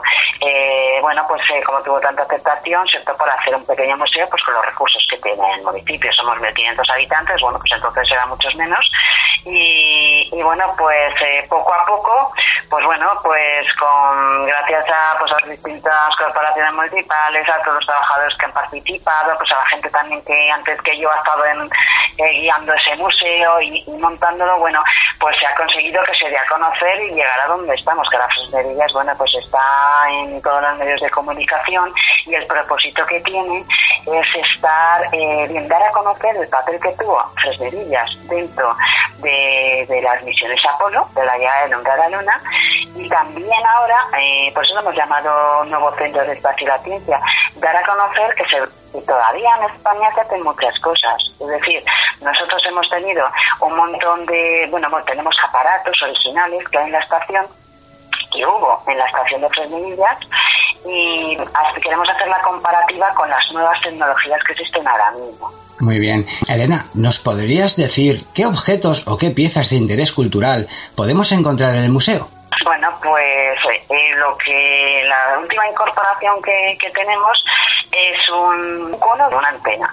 ¿Eso qué significa? Bueno, eh, la estación de Febreros nos ha servido para una parte de lo que sería lo de, dentro de una antena de, de comunicaciones, de seguimiento, para explicar a la gente cómo funciona una antena o cómo funcionaba todo este sistema para poder llegar la información de Houston a los astronautas a través de resterillas, ¿no? Y bueno, la verdad es que es bastante impresionante porque hemos subido el antiguo cohete que teníamos también en otra estación, que es una maqueta del Saturno 5, que ya era grande, pues en comparación con, con lo que hay ahora, el que está en la parte exterior del museo, bueno, pues es alucinante, ¿no? Desde ahí es de donde se, ahí se recibía la voz y los, todos los parámetros, todos los astronautas atravesaban las vías de onda y las ondas, bueno, lo, que estamos haciendo ahora mismo se transformaban en electricidad, ¿no? Pero hace 50 años y es increíble. Eh, para nosotros es un gran acierto. ¿Por qué fue tan importante para el programa Apolo la estación de vuelos espaciales tripulados que la NASA construyó en Fresnedillas del Oliva? Pues porque, bien, cuando Kennedy quiso poner un hombre en la Luna, en contestación a la Unión Soviética, que lo había hecho todo antes en el espacio, fueron los primeros en poner un hombre, una mujer en órbita alrededor de la Tierra, en poner una nave no tripulada en, en la Luna, y lo único que faltaba era poner un hombre en la Luna. ¿Qué es lo que necesitaban? Bien, eh, una red eh, del espacio profundo, que es lo que existe ahora mismo, es decir, una ante- en Robledo, una antena gigante en Estados Unidos, otra en Australia y otra en España, cada 120 grados para abarcar pues toda la Tierra, con si tienes un objeto en el espacio, como la Tierra gira, pues que se estuvieran recibiendo todo el rato las señales. Pero vieron que necesitaban otra antena diferente, otra red diferente para vuelos tripulados.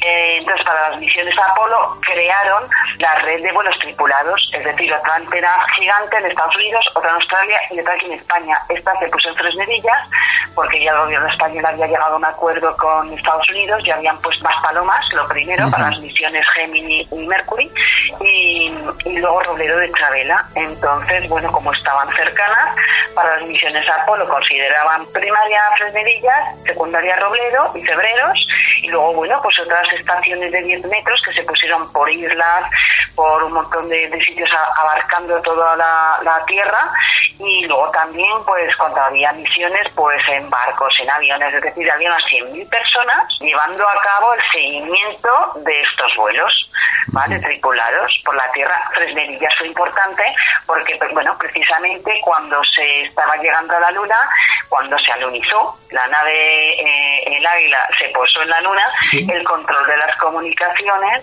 lo tenía Fresnedillas. Sí, sí. Entonces, bueno, por eso Fresnedillas ha sido importante eh, no solamente en el Apolo 11, ¿no? sino en los anteriores y en los posteriores Apolo, en la Apolo Soyuz, en los transbordadores espaciales, la primera comunicación de Columbia, por ejemplo, pues se hizo también por Fresnedillas. Sí. O sea que hay muchas cosas que desconocemos, ¿no? Estuvo operativa hasta 1985. Ujú. Y ahí ya, bueno, pues se trasladó la antena y el material a Robledo, a NASA Robledo, que es ahora mismo quien ya no se necesita ese tipo de tecnología, ya se crearon los satélites, ya, bueno, Sí. funcionan, todo evoluciona, vaya, menos mal.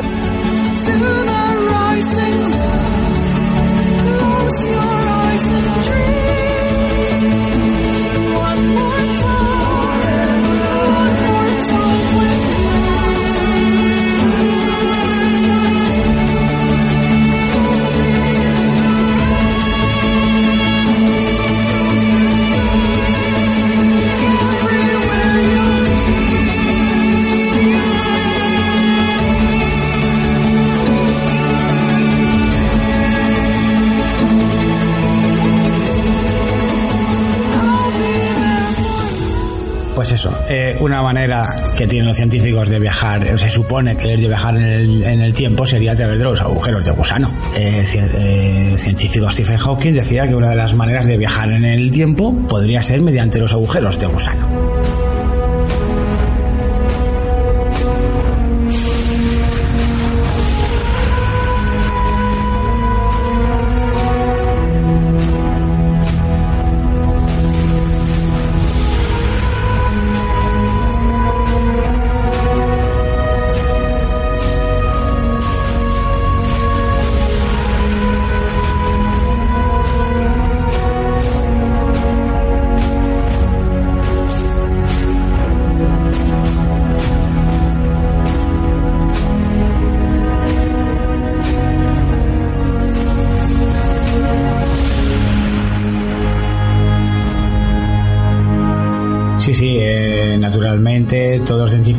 Coinciden en que para llegar a ese hipotético viaje pues se necesitarían unas velocidades muy altas.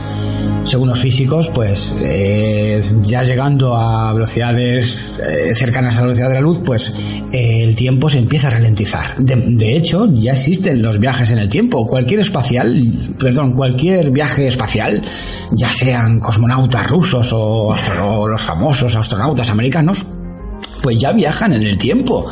Es decir, esto está demostrado científicamente que sus relojes se atrasan y, vuelven a la Tierra y sus relojes es- hay un pequeño desfase. Eso ya es una evidencia física de que ha habido un viaje en el tiempo. La teoría de la relatividad. Einstein afirmaba que solamente es posible los viajes en el tiempo hacia el futuro, nunca hacia el pasado. Sostenía que la velocidad era la clave y que cuanto más rápido se movía un objeto, más lento transcurría el tiempo a su alrededor. Eso, por ejemplo, es una circunstancia cuando vamos con el coche por la carretera, si vamos mirando las rayas de la carretera, parece que se mueven a una velocidad más rápida incluso de la que llevamos en el vehículo. En cambio, si tiramos la mirada hacia el horizonte, pues un árbol que se ve a la lejanía parece que ni se mueve. Pues es una explicación de esto. Vale, Fran, entonces eh, me parece a mí que eso de los viajes en el tiempo, los científicos dicen que, que al pasado no podría ser porque se producen paradojas. Por ejemplo, ¿nos podrías eh, comentar alguna, algún tipo de paradoja? Bueno, no sé si se refiere a eso, pero por ejemplo, algo que hay es la lo de los gemelos.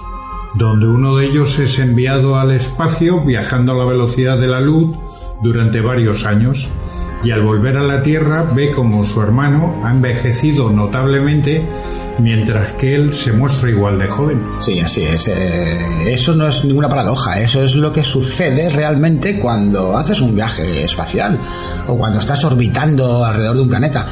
Es Eh, que, es que pasa una cosa, vamos a ver. Los, algo que se ha discutido mucho y que siempre se habla y en las películas que vemos se trata.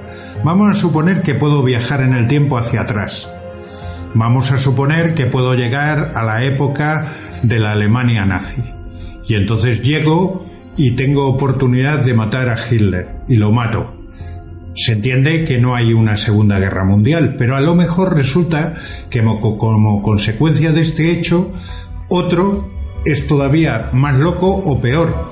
O puedo ir a Rusia y matar a Stalin para evitar que cometa el genocidio que cometió con su pueblo. Es decir, el, el hecho de que vuel- vuelves hacia atrás y eliminas a los personajes que tú no quieres tener, eh, ¿qué significa? ¿Que la historia cambia? ¿Que no se va a dar la misma circunstancia? Tal vez es peor. Lo que estás comentando, querido amigo, es ni más ni menos que la paradoja del abuelo. Esto los científicos lo denominan la paradoja del abuelo, que no es ni más ni menos que lo que acabas de decir. Si yo viajo al pasado y mato a mi abuelo, pues ¿cómo es posible que- quién está hablando ahora mismo, no?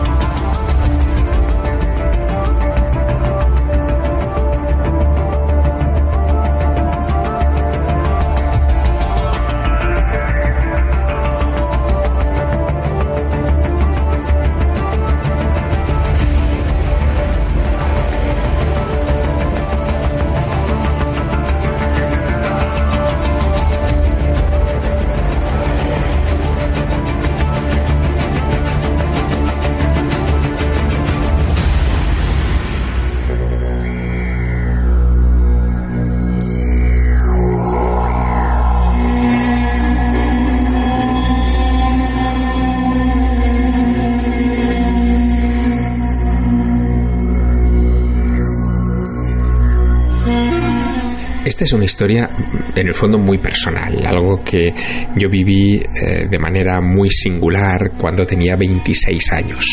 Corría el verano de 1997. Había estado en un par de ocasiones en Egipto, eh, recorriendo el país, visitando sus monumentos, sus tumbas, sus museos, y estaba en una situación que hoy podría considerarse como casi de síndrome de Stendhal.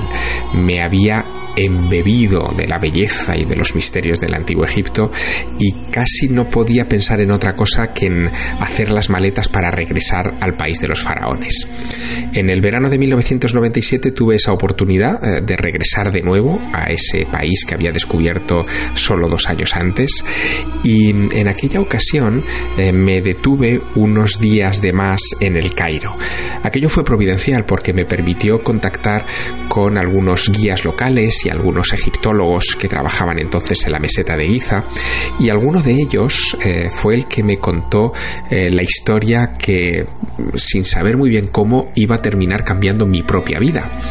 Era una historia que tuvo lugar mucho tiempo antes, en 1799, otro verano, eh, con Napoleón Bonaparte como protagonista. Bonaparte conquista Egipto en 1798 al frente de un ejército de 30.000 hombres.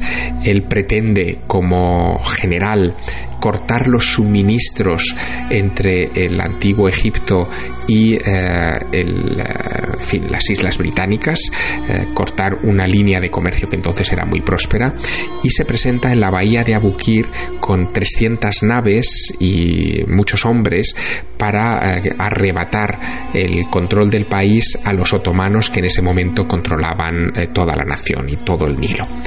Eh, durante un año Napoleón se enfrenta, siendo él muy joven, a los ejércitos de la, de la Sagrada Puerta, pierde y los vence casi de manera alternativa, no está muy claro quién es el que tiene el control del país, pero Bonaparte hace una cosa muy singular cuando ya lleva un año de entre las arenas del antiguo Egipto, y es que eh, toma la decisión eh, de pernoctar a solas en el interior de la Gran Pirámide.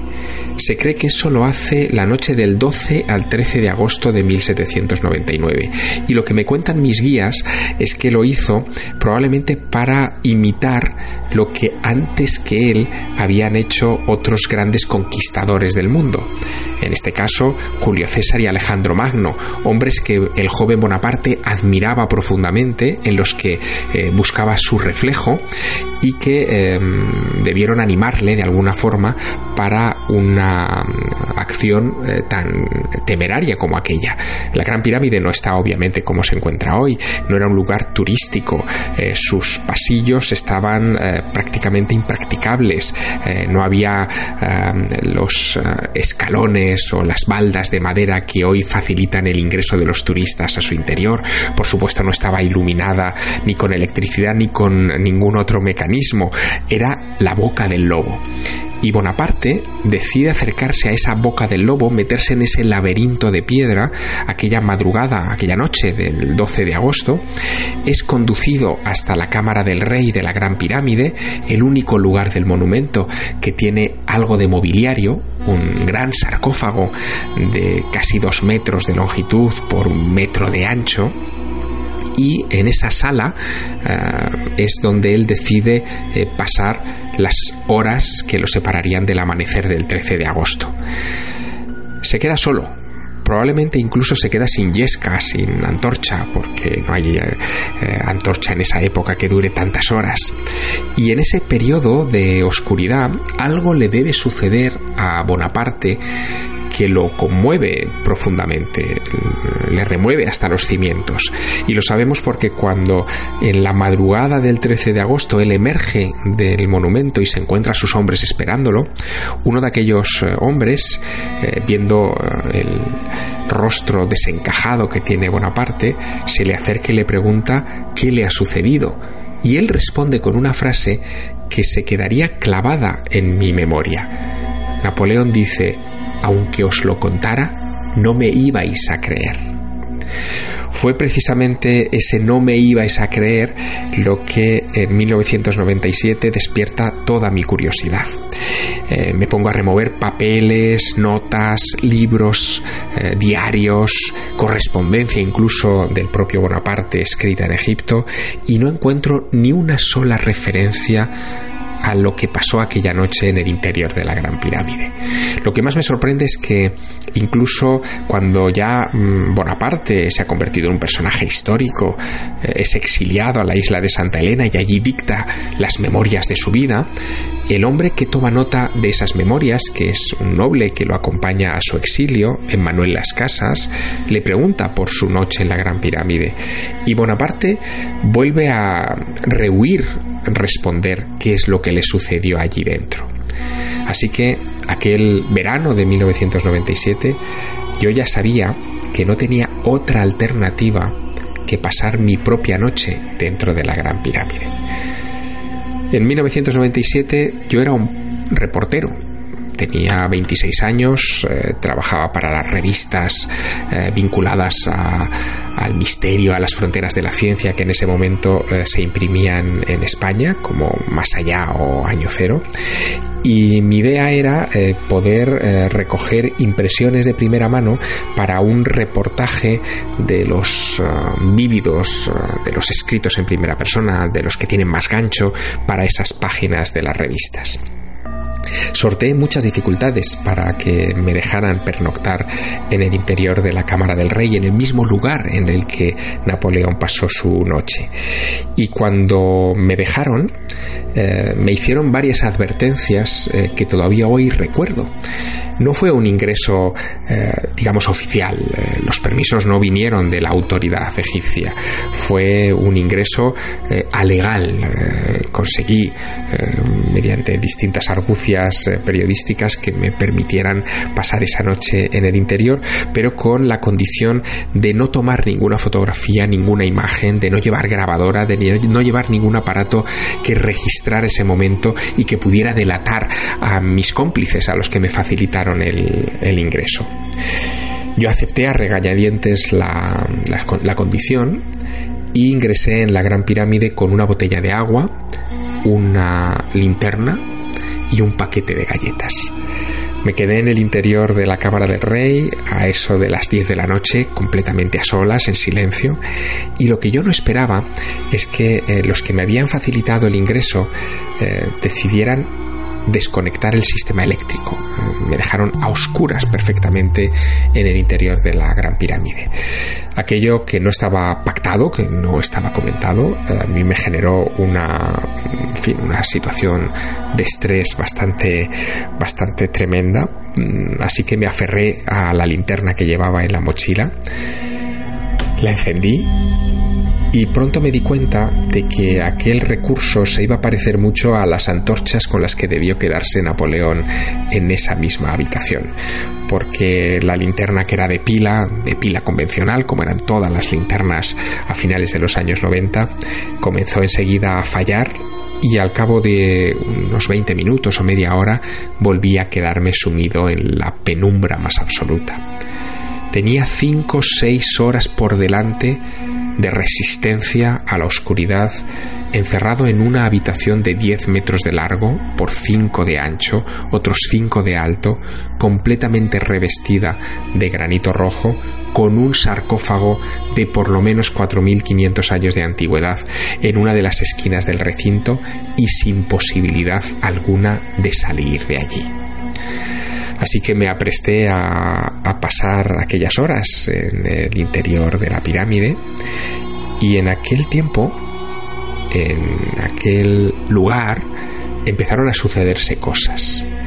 Supongo que fueron cosas que sucedieron, que se desencadenaron en el interior de mi cabeza, porque lo que viví fue un, una clara experiencia de aislamiento sensorial, eh, el sentido de la vista eh, dejó de funcionar, pero se aguzaron el resto de sentidos, especialmente el oído, que era capaz de captar casi cualquier cosa que sucediera, incluso eh, fue capaz de ser consciente de mi propia respiración, y en ese devenir de las horas tuve algunas sensaciones que entiendo que si las pasó y las sufrió también Napoleón Bonaparte, él mismo tuviera dificultad para poderlas narrar.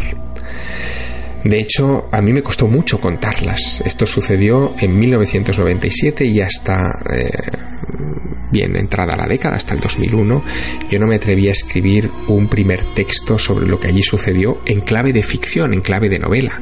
Exorcicé todo lo que yo vi y sentí en un texto que se llamó inicialmente El secreto egipcio de Napoleón.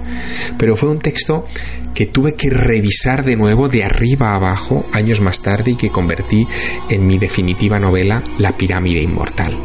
En ella, buena parte de las experiencias que pongo en boca de Napoleón Bonaparte en aquel lejano verano de 1799 son las experiencias que yo viví, intuí o creí incluso ver en aquel verano de 1997.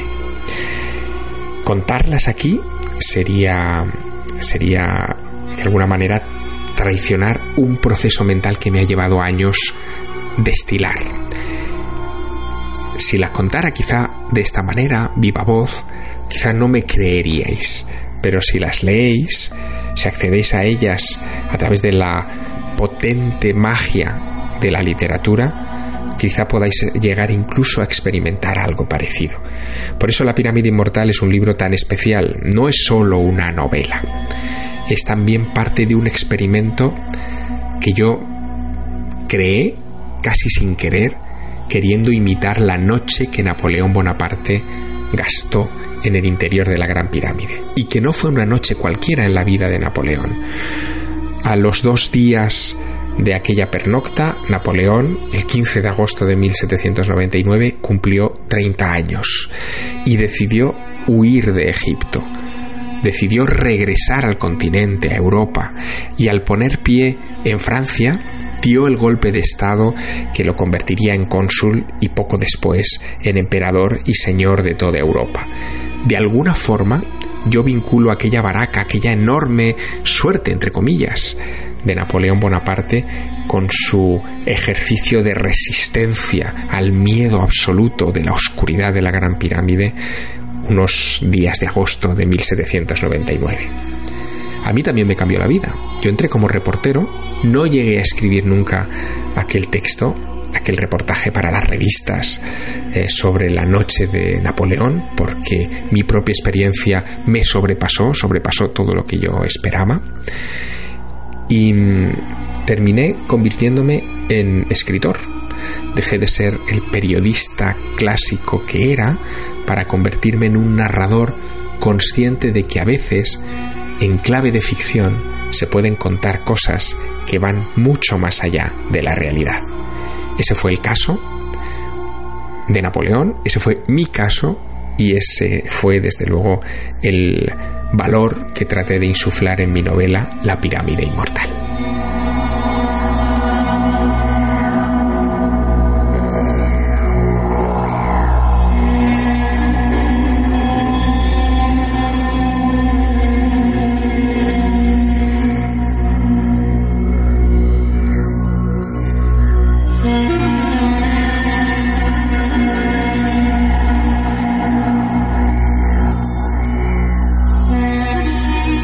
Howard Carter nació el año 1874 en Norfolk, un barrio de lo que hoy es las afueras de, de Londres. Podemos considerar prácticamente que él es londinense.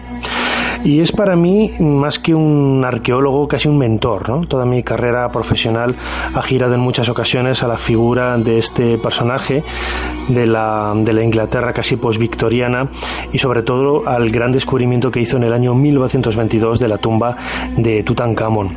Mm, Carter era hijo de Samuel Carter, que era un acuarelista, un dibujante, un artista relativamente conocido en aquella época y de él heredó gran parte de, de las habilidades como, como gran artista. ¿no? Los dibujos que conservamos hoy de, de Carter así nos lo dicen. Precisamente él llega a Beni Hassan en el Egipto Medio en el año 1891, cuando apenas tenía 17 años como dibujante, para realizar los trabajos que eran necesarios en la copia de, de, pinturas que había en estas tumbas de, los nomarcas, de los gobernadores de las provincias del Egipto Medio de hace unos 4.000 años. ¿no? Ahí es donde descubrimos eh, esa magnífica pluma, iba a decir, ese magnífico pincel, mejor dicho, en la acuarela de, de Howard Carter, recreando escenas maravillosas de la vida cotidiana, de la fauna, de la religiosidad que ya tenían los antiguos egipcios hace 40 siglos. ¿no? Y todo eso es precisamente lo que hace que, que Carter se enamore de Egipto. Eh, entra muy bien en contacto con, con los árabes, con los egipcios eh, locales, aprende árabe, aprende la lengua y prácticamente podemos decir que no regresa a Europa, salvo en muy contadas ocasiones. Su regreso a, a Occidente van a ser eh, durante todos estos primeros años, sobre todo, pues muy, muy pocas. ¿no? Mantenía contacto por medio de la correspondencia con algunos miembros de, de su familia, sobre todo su madre, eh, sus hermanos estuvieron trabajando con él, eh, sus hermanos mayores trabajando con él en otros lugares de, Egipto también como, como artistas, pero Carter mm, se dedica sobre todo no solamente al dibujo, bueno, una afición, un- una faceta que va a continuar a lo largo de toda su vida, pero sobre todo a la arqueología. Carter estuvo después de trabajar en Beni Hassan, estuvo con Flinders Petrie en Amarna, la ciudad de Aketatón, la del faraón hereje Akenatón, estuvo trabajando y con él aprendió sobre el terreno todas las artes, todos los guiños, todos los trucos de la, de la arqueología incipiente de aquella época, que era una ciencia, una disciplina que todavía no se enseñaba en las universidades y que todo lo que se aprendía pues se hacía precisamente eh, sobre el terreno. Bueno, pues en todo esto Howard Carter fue un verdadero un verdadero pionero, ¿no? Eh, junto con Petri, como decía ahora, aprende esas habilidades eh, manuales del trabajo de, de campo y eso es lo que hace que pronto él sea el encargado de todos los monumentos de- del Alto Egipto, lo que es la zona meridional, la zona sur de- del país, y pocos años después del Bajo Egipto. Es decir, eh, quizás eh, la, zona más conocida hoy, ¿no? lo que es la zona de las pirámides, eh, Memphis, Saqqara, etcétera. Un pequeño, contratiempo que tiene con un, un grupo de diplomáticos franceses en Saqqara es lo que hace que él, después de unos meses, dimita de, de su cargo eh, por un, problema, como digo, que hubo con, con estos, eh, con estas personas y queda en la calle, literalmente en la calle, con una mano eh, dentro de un bolsillo y la otra intentando sobrevivir, pintando acuarelas que vendía a los turistas o haciendo de, de- de guía improvisado en algunos, en algunos lugares, pero las autoridades francesas, que eran las que dirigían el, el servicio de antigüedades, nunca se olvidaron de él. Gastón Maspegó, que era director del servicio de antigüedades, con una suerte de ministerio de, de antigüedades, vio en Carter la, la persona idónea, ya estamos en la década de 1910, que pudiera ayudar a Lord Carnarvon, un mecenas que había tenido un accidente de tráfico en, en Alemania, en una carrera con, con coches y había quedado maltrecho y debía pasar los inviernos en, en un país pues mucho más con un clima más dulcificado que el que pudiera tener Inglaterra ¿no? y eligió Egipto Eh, Lord Carnarvon era un amante de- del arte un amante de la arqueología y más pegó vio que, que Howard Carter podría ser perfectamente ese guía, ¿no? Ese guía casi espiritual que pudiera ayudar a Carnarvon en la exploración, en la búsqueda de, objetos eh, importantes para reconstruir la historia de Egipto. Así comienza esta gran amistad entre Carter y Carnarvon, que tiene como colofón, pues eh, como sucede con todas las grandes eh, historias protagonizadas por el ser humano, pues un momento pues inconmensurable, ¿no? Inefable desde el punto de vista de la descripción, que es el descubrimiento de la tumba de Tutankamón en el año 1922 por parte de, Howard Carter como arqueólogo y Lord Carnarvon como, como mecenas. El descubrimiento de la tumba pasa por ser uno de esos relatos, como digo, pues eh, muy difícil, difícilmente reconstruibles, ¿no? Por mucho que se te cuente, por mucho que intentes acercarte a la realidad, poco es eh, lo que lo que se puede eh, añadir a todo lo que ya se ha dicho ¿no? yo conocí esta historia cuando tenía apenas 13 14 años leyendo el libro Dioses tumbas y sabios de C.V. Ceram un libro que recomiendo desde aquí a todos de una manera muy viva porque nos acerca a la historia de la arqueología y nos acerca la historia de grandes protagonistas del pasado como es la figura de, Howard Carter ¿no? bueno pues bien estuvieron casi eh, bueno más de cinco años explorando en el Valle de los Reyes buscando la tumba de, de Tutankamón y al final pues por, ese tesón eh, por esa tenacidad de, de Carter eh, un día a los primeros las primeras horas del 4 de noviembre del año 1922 aparece un escalón un escalón en el centro del valle que siguiendo eh, su pista llega a una escalera, lleva una escalera de, de 14 peldaños que van a dar a una puerta sellada. Cuando hablamos de puerta sellada en realidad es un muro cubierto de estuco y dentro de ese estuco grabados los sellos de la necrópolis y en este caso estaban los sellos con el nombre de Tutankamón, pero Carter no llegó a conocerlo en ese momento porque no destapó del todo la parte inferior de la tum de, la, de esta puerta que era donde estaban los nombres. Eh, se quedó a medias, escribió un telegrama a Highclere, a Inglaterra, que era donde estaba Lord Carnarvon, para que viniera inmediatamente y pudiera disfrutar junto con él de ese merecido hallazgo, ¿no? Que todavía no sabe lo que era, pero sospechaba ya Carter que pudiera ser una tumba intacta y quizá la de Tutankamón. Pocas semanas después eh, llega eh, Lord Carnarvon y efectivamente comprueban que es la tumba de, de Tutankamón, derriban esa primera puerta sellada y aparece una galería, una pequeña galería descendente cubierta de escombros.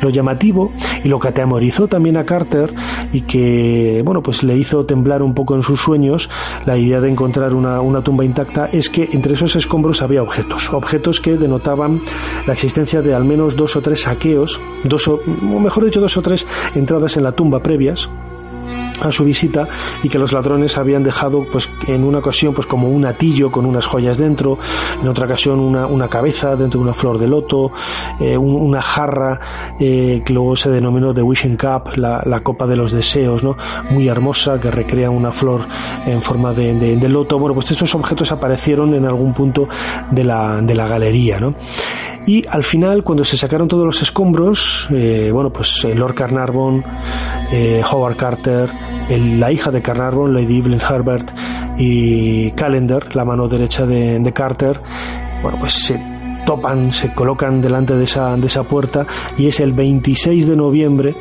apenas unas semanas después de la aparición de ese primer peldaño, cuando Carter realiza un agujero en el centro de, la, de esa segunda puerta sellada, de esa, de esa pared, deja salir el aire viciado durante siglos que ha estado contaminando un poco el interior de la cámara y finalmente introduce una lámpara, una lámpara que le permite otear el interior de esa, de esa habitación y queda deslumbrado por el brillo del oro de muchos de los muebles que había en su interior tenemos que imaginarnos un poco cómo eran las sensaciones que estaban viviendo el resto de compañeros que la acompañaban. Eh, Carter eh, recibe una llamada de atención de, de Lord Carnarvon que le dice, Carter, ¿ve usted algo? Y Carter responde pues con una de las frases más hermosas, casi icónicas de la historia de la arqueología, ¿no? Sí, cosas maravillosas.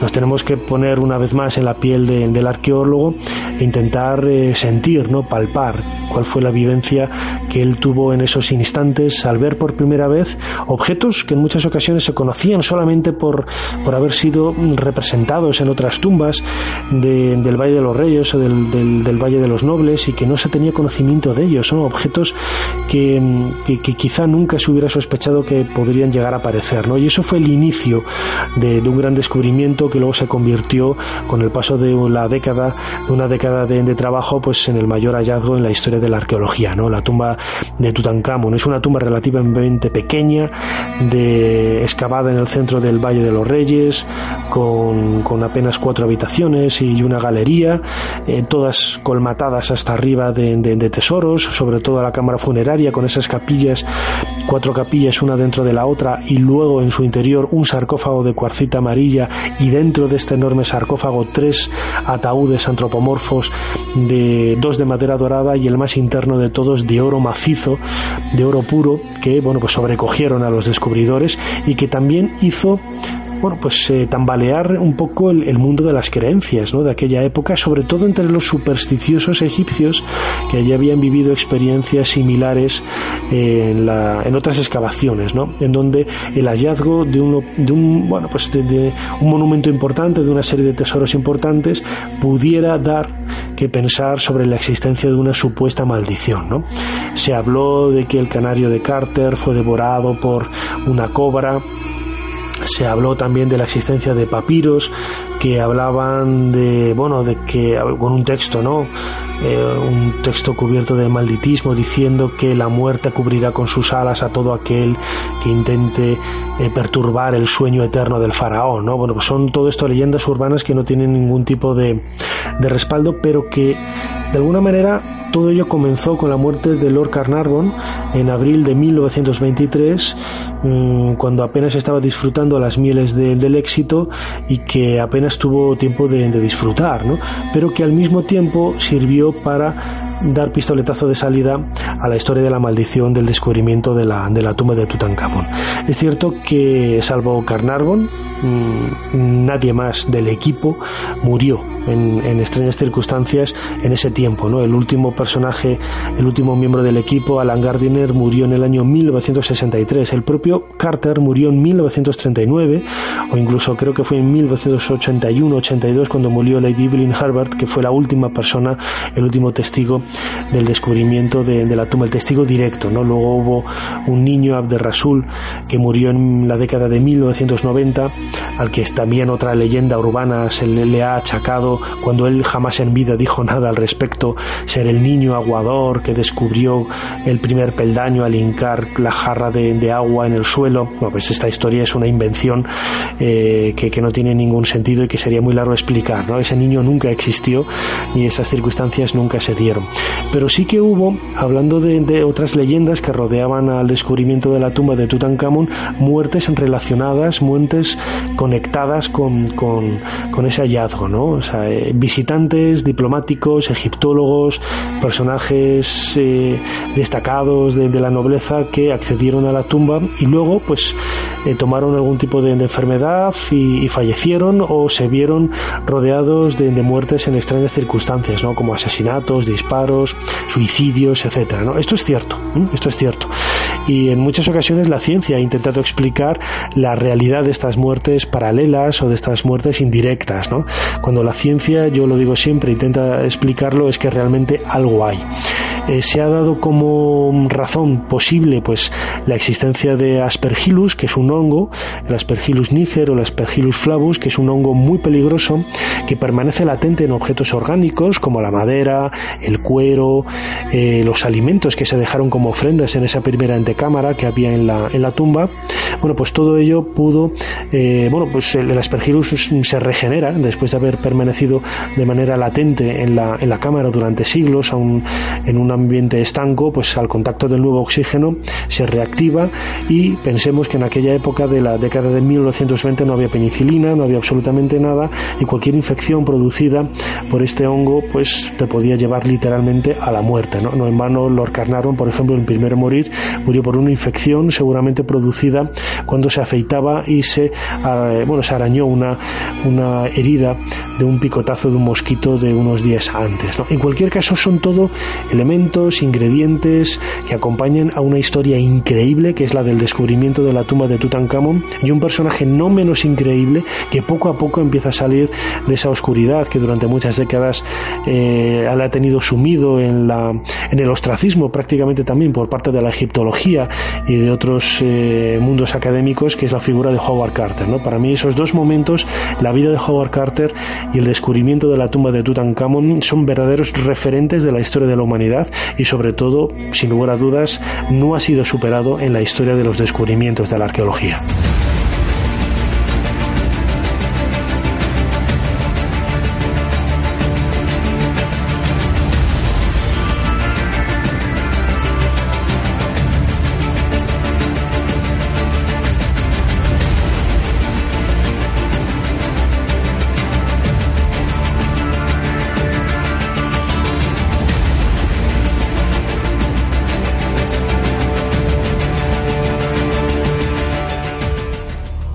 Muchos relatos del folclore antiguo encontramos historias similares a la chica de la curva o la chica de la carretera, como esa entidad fantasmal y femenina que se aparece al transeúnte, vaya andando en carruaje o cabalgando para advertirle de un inminente peligro o de una próxima muerte.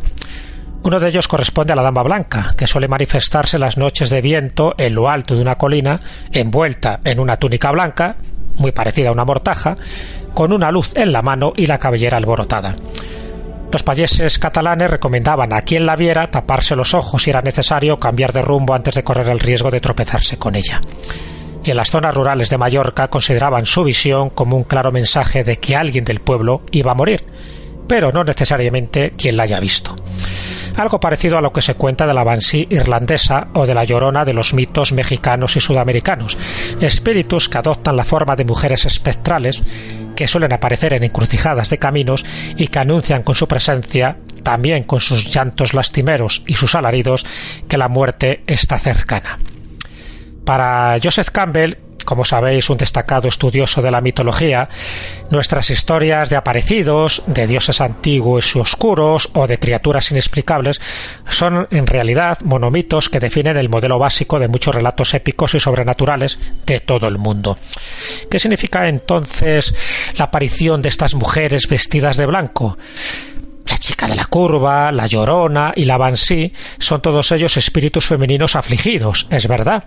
Pero para quien ha llegado a toparse con ellos, con estos espectros, ha quedado claro que además del terror que inspira su fantasmal figura, también suscitan un miedo más atávico, nocturno y profundo.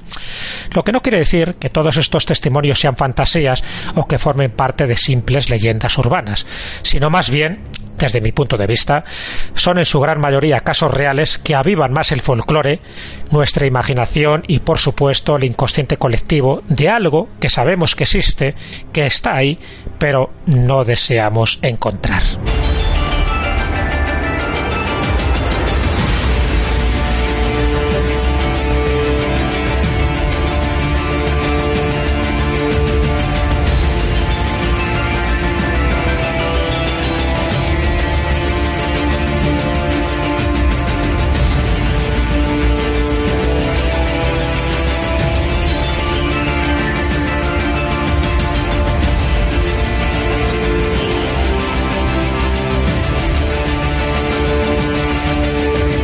Parece ser que si uno busca en Internet qué es la hiloclastia, encontrará varias definiciones semejantes, pero algo diferentes. Dorian, ¿qué demonios es la hiloclastia? Bueno, pues para ello tendríamos que definir a grosso modo y de manera muy breve sobre lo que se conoce como fenómenos PSI de la parapsicología.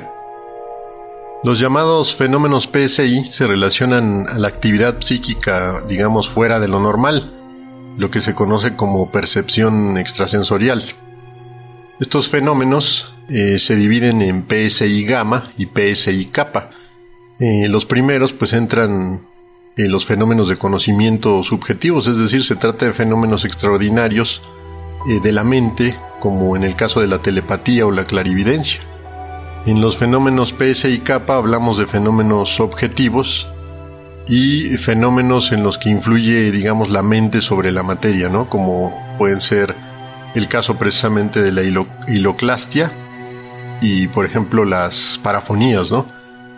Eh, dentro de estos fenómenos, como ya decía, bueno, pues está la hiloclastia, que son fenómenos de materialización o desmateri desmaterialización de, de cuerpos, ¿no? O de algunos objetos que pueden cambiar de lugar y bueno, estos a su vez eh, se subclasifican en, en, aportes, osmogénesis o termogénesis, por ejemplo, ¿no? Por ejemplo, los aportes pues son precisamente el traslado de un objeto eh, de un lugar a otro sin, sin importar que haya eh, obstáculos que, que, se interpongan o por ejemplo objetos que desaparecen de un lado y, de, y aparecen en otro, ¿no? Es muy común a mí me gusta mencionar mucho el ejemplo de, las llaves, ¿no? No sé si sea un, una situación que ocurra en, en, todo el mundo, pero acá en México, por ejemplo, se pierden mucho las llaves de la casa o se pierden eh, las llaves del auto y resulta que aparecen en otro lado. Obviamente aquí no estamos hablando de aportes, pero es algo similar. A mí me ha llegado a suceder que, por ejemplo, eh, en dos ocasiones me pasó que preparando mi ropa para tomar un baño, eh, resulta que pierdo una prenda, ¿no? Puede ser un, calcetín, no sé. En dos ocasiones me, me, ocurrió esto y aquella, aquellas prendas ya no las volví a encontrar, ¿no? Lo cual me pareció bastante raro. Pero tampoco me atrevería a decir que, que se tratara de un fenómeno paranormal, ¿no? Digo, lo curioso es que nunca encontré aquellas prendas, ¿no? En el caso de la osmogénesis, que es otra de las, digamos, subclasificaciones de la hiloclastia, pues tenemos este, la osmogénesis, que es la percepción de olores provenientes de algún sujeto dotado, por ejemplo, eh, un medium que está realizando algún tipo de, proceso ¿no? de mediumnidad en algún lugar donde hay actividad paranormal eh, puede llegar a entrar en trance y despedir un olor, por ejemplo, del perfume que usaba. la persona en vida, ¿no? Es decir, del espíritu que se está contactando, un perfume. Eh, otro ejemplo lo tenemos en el caso de algunos personajes relacionados con la religión, ¿no? Que muchas veces han sido santificados por la iglesia eh, debido a que al ser exhumados, es decir, personas que ya, este, eh, no sé, sacerdotes que, que murieron y todo, al ser exhumados, no presentan estado de descomposición ni, ni deterioro alguno, ¿no? Como normalmente sucedería con, con algún cuerpo, con un cadáver. Y se dice que además pues pueden despedir eh, algún aroma agradable, ¿no? Como a flores, a rosas, ¿no? Y también existen los olores no muy agradables, como el clásico olor a azufre o, o- o algún olor podrido, en cuyo caso, bueno, se puede hablar de una presencia maligna, ¿no? Estos son, esta es la osmogénesis, digamos, los olores que no se sabe de dónde provienen. Por otro lado, dentro de la misma hiloclastia tenemos la termogénesis.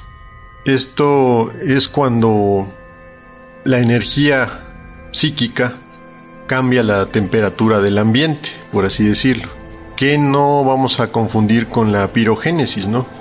Cuando cambia la energía, esta, digo, cuando esta energía psíquica cambia la temperatura, eh, sin que haya fuego, bueno, pues se le denomina termogénesis. En el caso de la pirogénesis, ya es cuando aparece fuego, ¿no? Es la aparición de, fuego en alguna casa, en algún lugar que se puede considerar eh, infestado o encantado. Y bueno, esto puede eh, generar, por ejemplo, el incendio de, de objetos, ¿no? También tenemos la pragmagrafía, que en este caso es la generación de imágenes en superficies diversas, ¿no? Y que pueden ser imágenes dinámicas. Eh, un ejemplo de esto, bueno, pues lo tenemos en el famoso caso allá en España de los rostros de Belmes, ¿no? Este término luego lo confundo, ¿no? Con las dermografías, pero este segundo fenómeno es la formación de, de signos o, o imágenes, ¿no? En, en la piel de, de algún sujeto dotado que puede darse el caso, en, eh, por ejemplo, en, las posesiones demoníacas, como lo vemos en la película del exorcista, ¿no? que aparece en la piel, en, el abdomen de, de esta muchacha de la película, la palabra ayúdame, ¿no? En, en inglés. Y este, bueno, este es otro tipo de fenómeno, es otro tipo de fenómeno que no tiene relación, es diferente, pero luego lo confundo. Y bueno, estos son básicamente dentro de la parapsicología los, los fenómenos dentro de la llamada hiloclastia.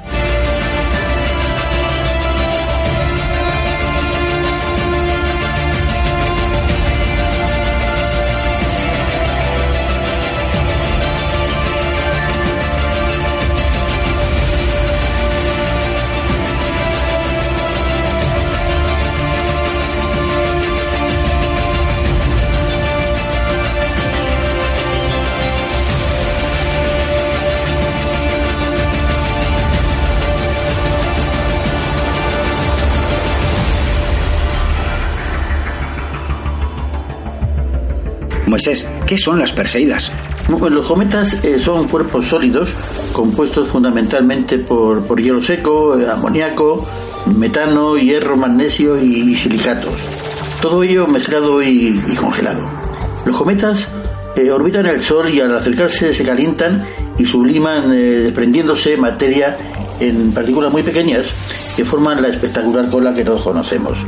Al cruzar la Tierra en su órbita con la cola del cometa, esas partículas entran en la atmósfera y por su velocidad y fricción arden y se hacen visibles. Muy bien, muy bien, genial. Eh, la siguiente pregunta es una curiosidad que me gustaría que nos aclarases. Moisés, ¿por qué son conocidas como lágrimas de San Lorenzo? Eh, Pues San Lorenzo sufrió martirio en una hoguera eh, sobre una parrilla. Eh, esto ocurrió en Roma un día como hoy, hoy precisamente, el 10 de agosto del año 258. A coincidir la lluvia de estrellas más importante del año, las Perseidas, a mediados de agosto, la tradición popular dice que es San Lorenzo quien aún sigue soltando lágrimas de dolor desde el cielo. Bien, qué romántico, muy bien, muy bien. Sí. Bueno, eh, para los neófitos en la materia, entre los que me incluyo yo mismo, ¿podrías explicarnos de dónde vienen las Perseidas? Bueno, decíamos que las estrellas fugaces se producen al entrar en la atmósfera partículas de, particular, eh, de la cola de un cometa eh, que cruzó la órbita de la Tierra. En el caso de las Perseidas se trata de la cola del cometa eh, 109P Swift-Tuttle, descubierto independientemente por Lewis eh, Swiftel el 16 de julio de 1862 y por Orance Parnell-Tuttle el 19 de julio del mismo año. De ellos recibe su nombre, Swift Tuttle. No se volvió a saber nada de él hasta pasados mm, 133 años, eh, que es precisamente su periodo orbital, apareciendo de nuevo en 1992, siendo redescubierto por el astrónomo japonés Tsuriko Kyuk. Por lo tanto, su próxima aparición será eh, para el año 2025-2125, ya no lo veremos. Madre mía, madre mía. sí, eh, según un artículo del New eh, Scientist, eh, la, la órbita del cometa podría llevarlo a impactar con la Tierra. Aunque eh, de suceder el impacto posiblemente eh, tener lugar, eh, tampoco lo veremos dentro de aproximadamente unos dos milenios. Muy bien, muy bien. Eh, se predice su encuentro más cercano con la Tierra mm, para alrededor de, pues, todas son cifras como muy, muy teóricas, 15 de septiembre del año 4479, nada más y nada menos. Eh, por lo que se le considera el objeto más peligroso conocido para la humanidad. Eh, Según la NASA, el cometa mide 26 eh, kilómetros de diámetro. Y tengamos en cuenta que el asteroide que supuestamente acabó con los dinosaurios eh, tenía una medida solamente de, de diámetro de unos 10 kilómetros, es decir, menos de la mitad que curioso. el cometa. muy curioso, muy curioso. Moisés, ¿qué velocidad traen? La velocidad del cometa es de 60 kilómetros por segundo, o lo que es lo mismo, 210.000 kilómetros por hora. Y es la misma que los granos de polvo que entran en la atmósfera convirtiéndose en estrellas fugaces.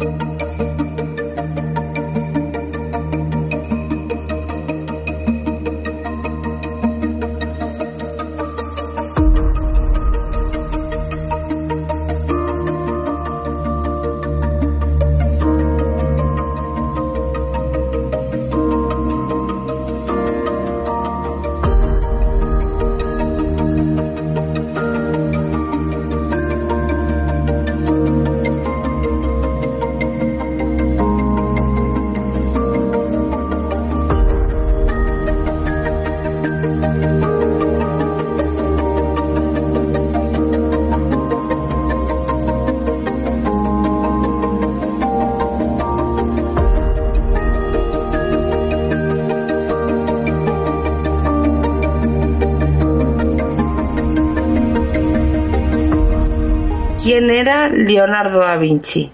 Si me permites, Víctor, comienzo yo. Adelante. Para el que no lo sepa, Leonardo nació el 15 de abril de 1452 y falleció el 2 de mayo de 1519. Fue un polímata florentino del Renacimiento. Muchos dicen que fue un adelantado a su época, puesto que desarrolló varias profesiones, entre ellas la de pintor, arquitecto, paleontólogo, artista, botánico, científico, entre otras. Pero hoy lo que queremos descubrir es al Leonardo pintor y vamos a debatir sobre su mural más famoso y enigmático, que está en el monasterio de Santa María de la Gracia o Santa María de Grazie en Milán. El cuadro de la Última Cena. Es una pintura mural original ejecutada entre 1495 y 1498. Se encuentra en la pared eh, sobre la que se pintó originalmente, en el refectorio del convento dominico de Santa María del Grazie. Como he dicho anteriormente, en Milán. Fue declarada Patrimonio de la Humanidad por la UNESCO en 1980. La pintura fue elaborada para su patrón, el duque Ludovico Sforza o Ludovico el Moro, como, como le hacían llamar. No es un fresco tradicional, sino un mural ejecutado al temple y al óleo. Tiene una longitud de 4,60 centímetros de alto por 8,80 centímetros de ancho. Muchos expertos e historiadores de arte consideran La Última Cena una de las mejores obras pictóricas del mundo. Pero ¿qué esconde este fresco? Tras este cuadro existen ciertos mensajes ocultos sobre la religión que no podían ser mostrados en aquella época, para que Da Vinci pues no fuera acusado por hereje. pero ahora estos misterios religiosos pueden ser desvelados. Bueno, como ya tenemos un breve resumen sobre la procedencia de esta obra, vamos a entrar en materia. Y para los oyentes, como hemos dicho al inicio del programa, vayan a la pestaña Comunidad y observen la foto número uno. La primera incógnita que nos muestra Leonardo es la de Tadeo sentado a la derecha, que se dice que es el propio Leonardo. Víctor, ¿qué me puedes decir sobre esta primera pista que nos dibuja Leonardo? Muy bien, pues mira, eh, en- como todos los pintores, bueno, muchos pintores en, en aquella época se autorretrataban en sus en cuadros que, que dibujaban, ¿no? Bueno, pues en esta imagen aparece un señor muy parecido a, por no decirte que es un calco de Leonardo da Vinci, que aparece dándole la espalda a, a Jesús como como diciendo que y me parece, eh, como diciendo vamos que es eh, reacio a lo que es la, la religión al menos la religión contada por la por Jesucristo por la Iglesia. Eh, y creo que este personaje recuerdo que representa al apóstol eh, Judas Tadeo me parece que es. Sí, así es. Vale, pues y aparte es que si cogemos imágenes que tienes, por ejemplo, eh, cuando sale Leonardo eh, sin pelo en, en lo que es la zona superior de la cabeza, o incluso también hay una imagen que sale como, como si fuese un zar ruso también, es muy similar, te digo, al, al personaje que aparece en, en el cuadro de la última cena.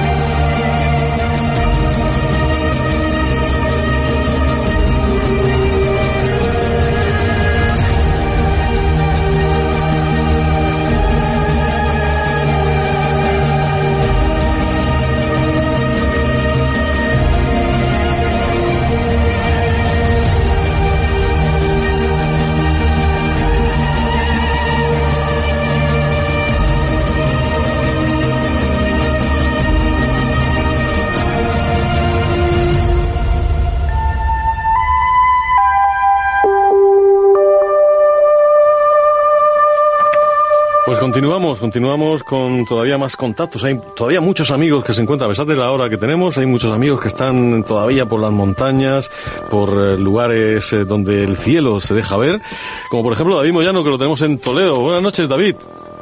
Muy buenas noches, don Joaquín. Pues adelante, adelante con tu intervención. Bueno, pues nos encontramos en el norte de Toledo y la verdad es que sí que hemos hecho una especie de avistamiento.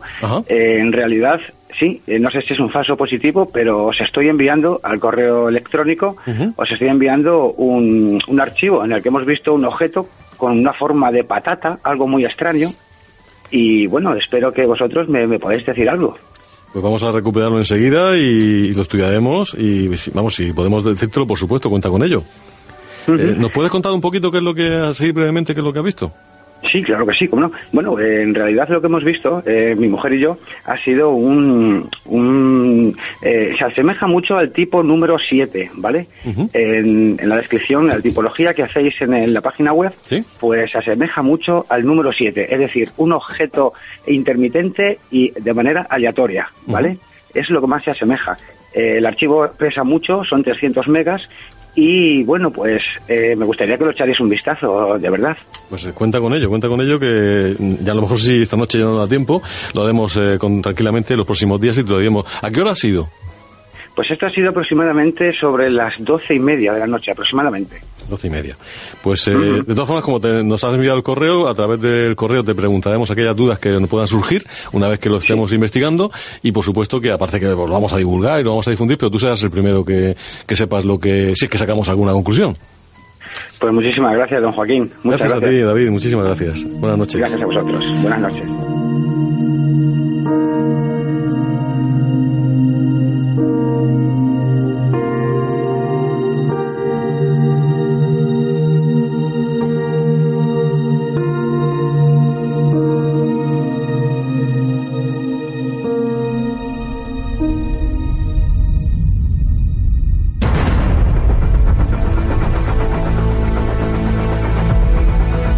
Noche de los ovnis, un año más en el que intentamos saber qué sucede en los cielos del mundo en una noche cualquiera. Y en esta noche, la noche que vivimos el 26 de julio, una noche muy especial, una noche que formaba parte de un año con números muy redondos, ese 50 aniversario de la Rega de la Luna, el 40 aniversario de la primera alerta OVNI en la radiodifusión, muchas cosas que nos hacían sentirnos muy especiales. Pero también nos hizo sentirnos especiales el comprobar que un año más volvían a darse resultados, resultados de avistamientos que Antonio Tapia iba recogiendo en su cuaderno en aquella noche ya mítica y mágica que está en nuestro recuerdo. María Chicano, ¿qué ocurrió aquella noche? ¿Qué tuvimos? eh, ¿Qué fue lo que pasó? ¿Qué, qué avistamientos eh, nos encontramos? Vamos al séptimo, norte de Toledo, David Moyano.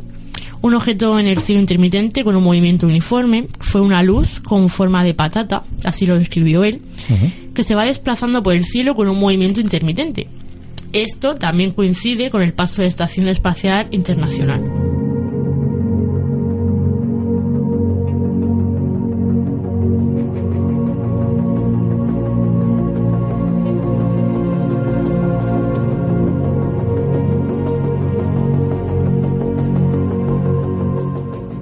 Pues este ha sido, queridos oyentes, el viaje que hemos realizado por todos los audios e intervenciones de Paranormalia Podcast durante todo el año 2019. En este repaso hemos incluido pequeños fragmentos inéditos de nuestros invitados.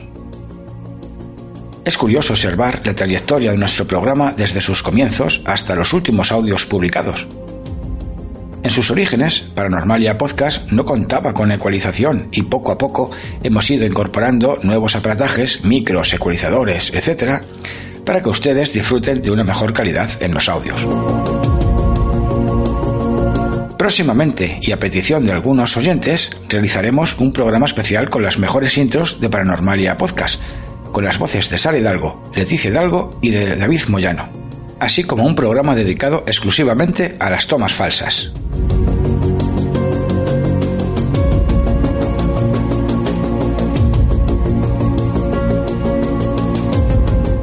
Esperamos que este singular resumen les haya entretenido y les invitamos a escuchar nuestro próximo programa especial en el que celebraremos nuestro primer aniversario.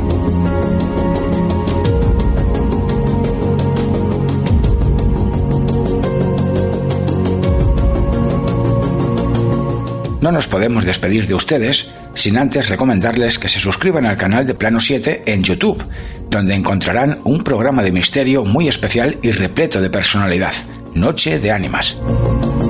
También les invitamos a suscribirse, esta vez en la plataforma de iVoox, al canal de nuestro querido amigo Víctor Pérez, Misterioso Universo en la Red, donde encontrarán un magnífico programa de misterio, conspiraciones, historia, etcétera, etcétera, con una calidad inigualable.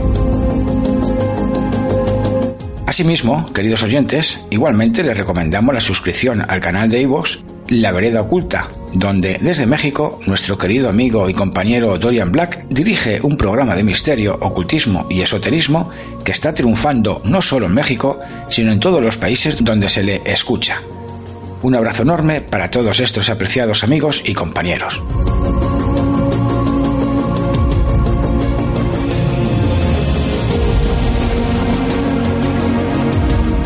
Y hasta aquí hemos llegado, queridos amigos de Paranormalia Podcast, cuando este año 2019 está a punto de finalizar En estas fechas tan señaladas, no podemos dejar de daros las gracias por todo el apoyo incondicional que nos habéis prestado durante tantos momentos decisivos para los componentes de nuestro humilde programa. Han sido tantos los momentos compartidos, han sido tantos los programas en los que hemos sentido el aliento de los oyentes y tantos los consejos recibidos de un montón de personas afines al programa que nos sería muy pero que muy difícil poderles agradecer personalmente a todos.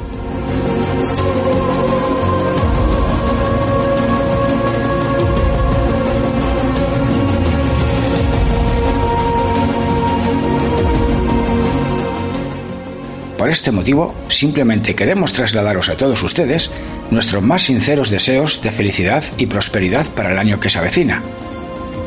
Queridos amigos, esperamos que compartáis durante estos señalados días comprensión, bondad, serenidad, paz y felicidad con vuestras familias, amigos y seres queridos.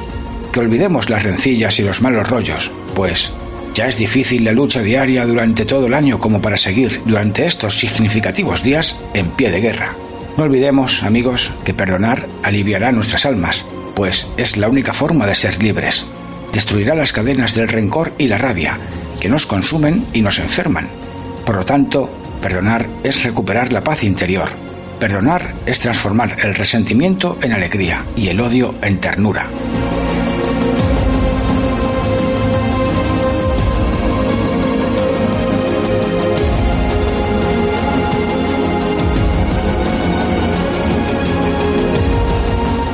Queridos oyentes, desde Paranormalia Podcast os deseamos de todo corazón que paséis una feliz Navidad y un próspero año nuevo 2020.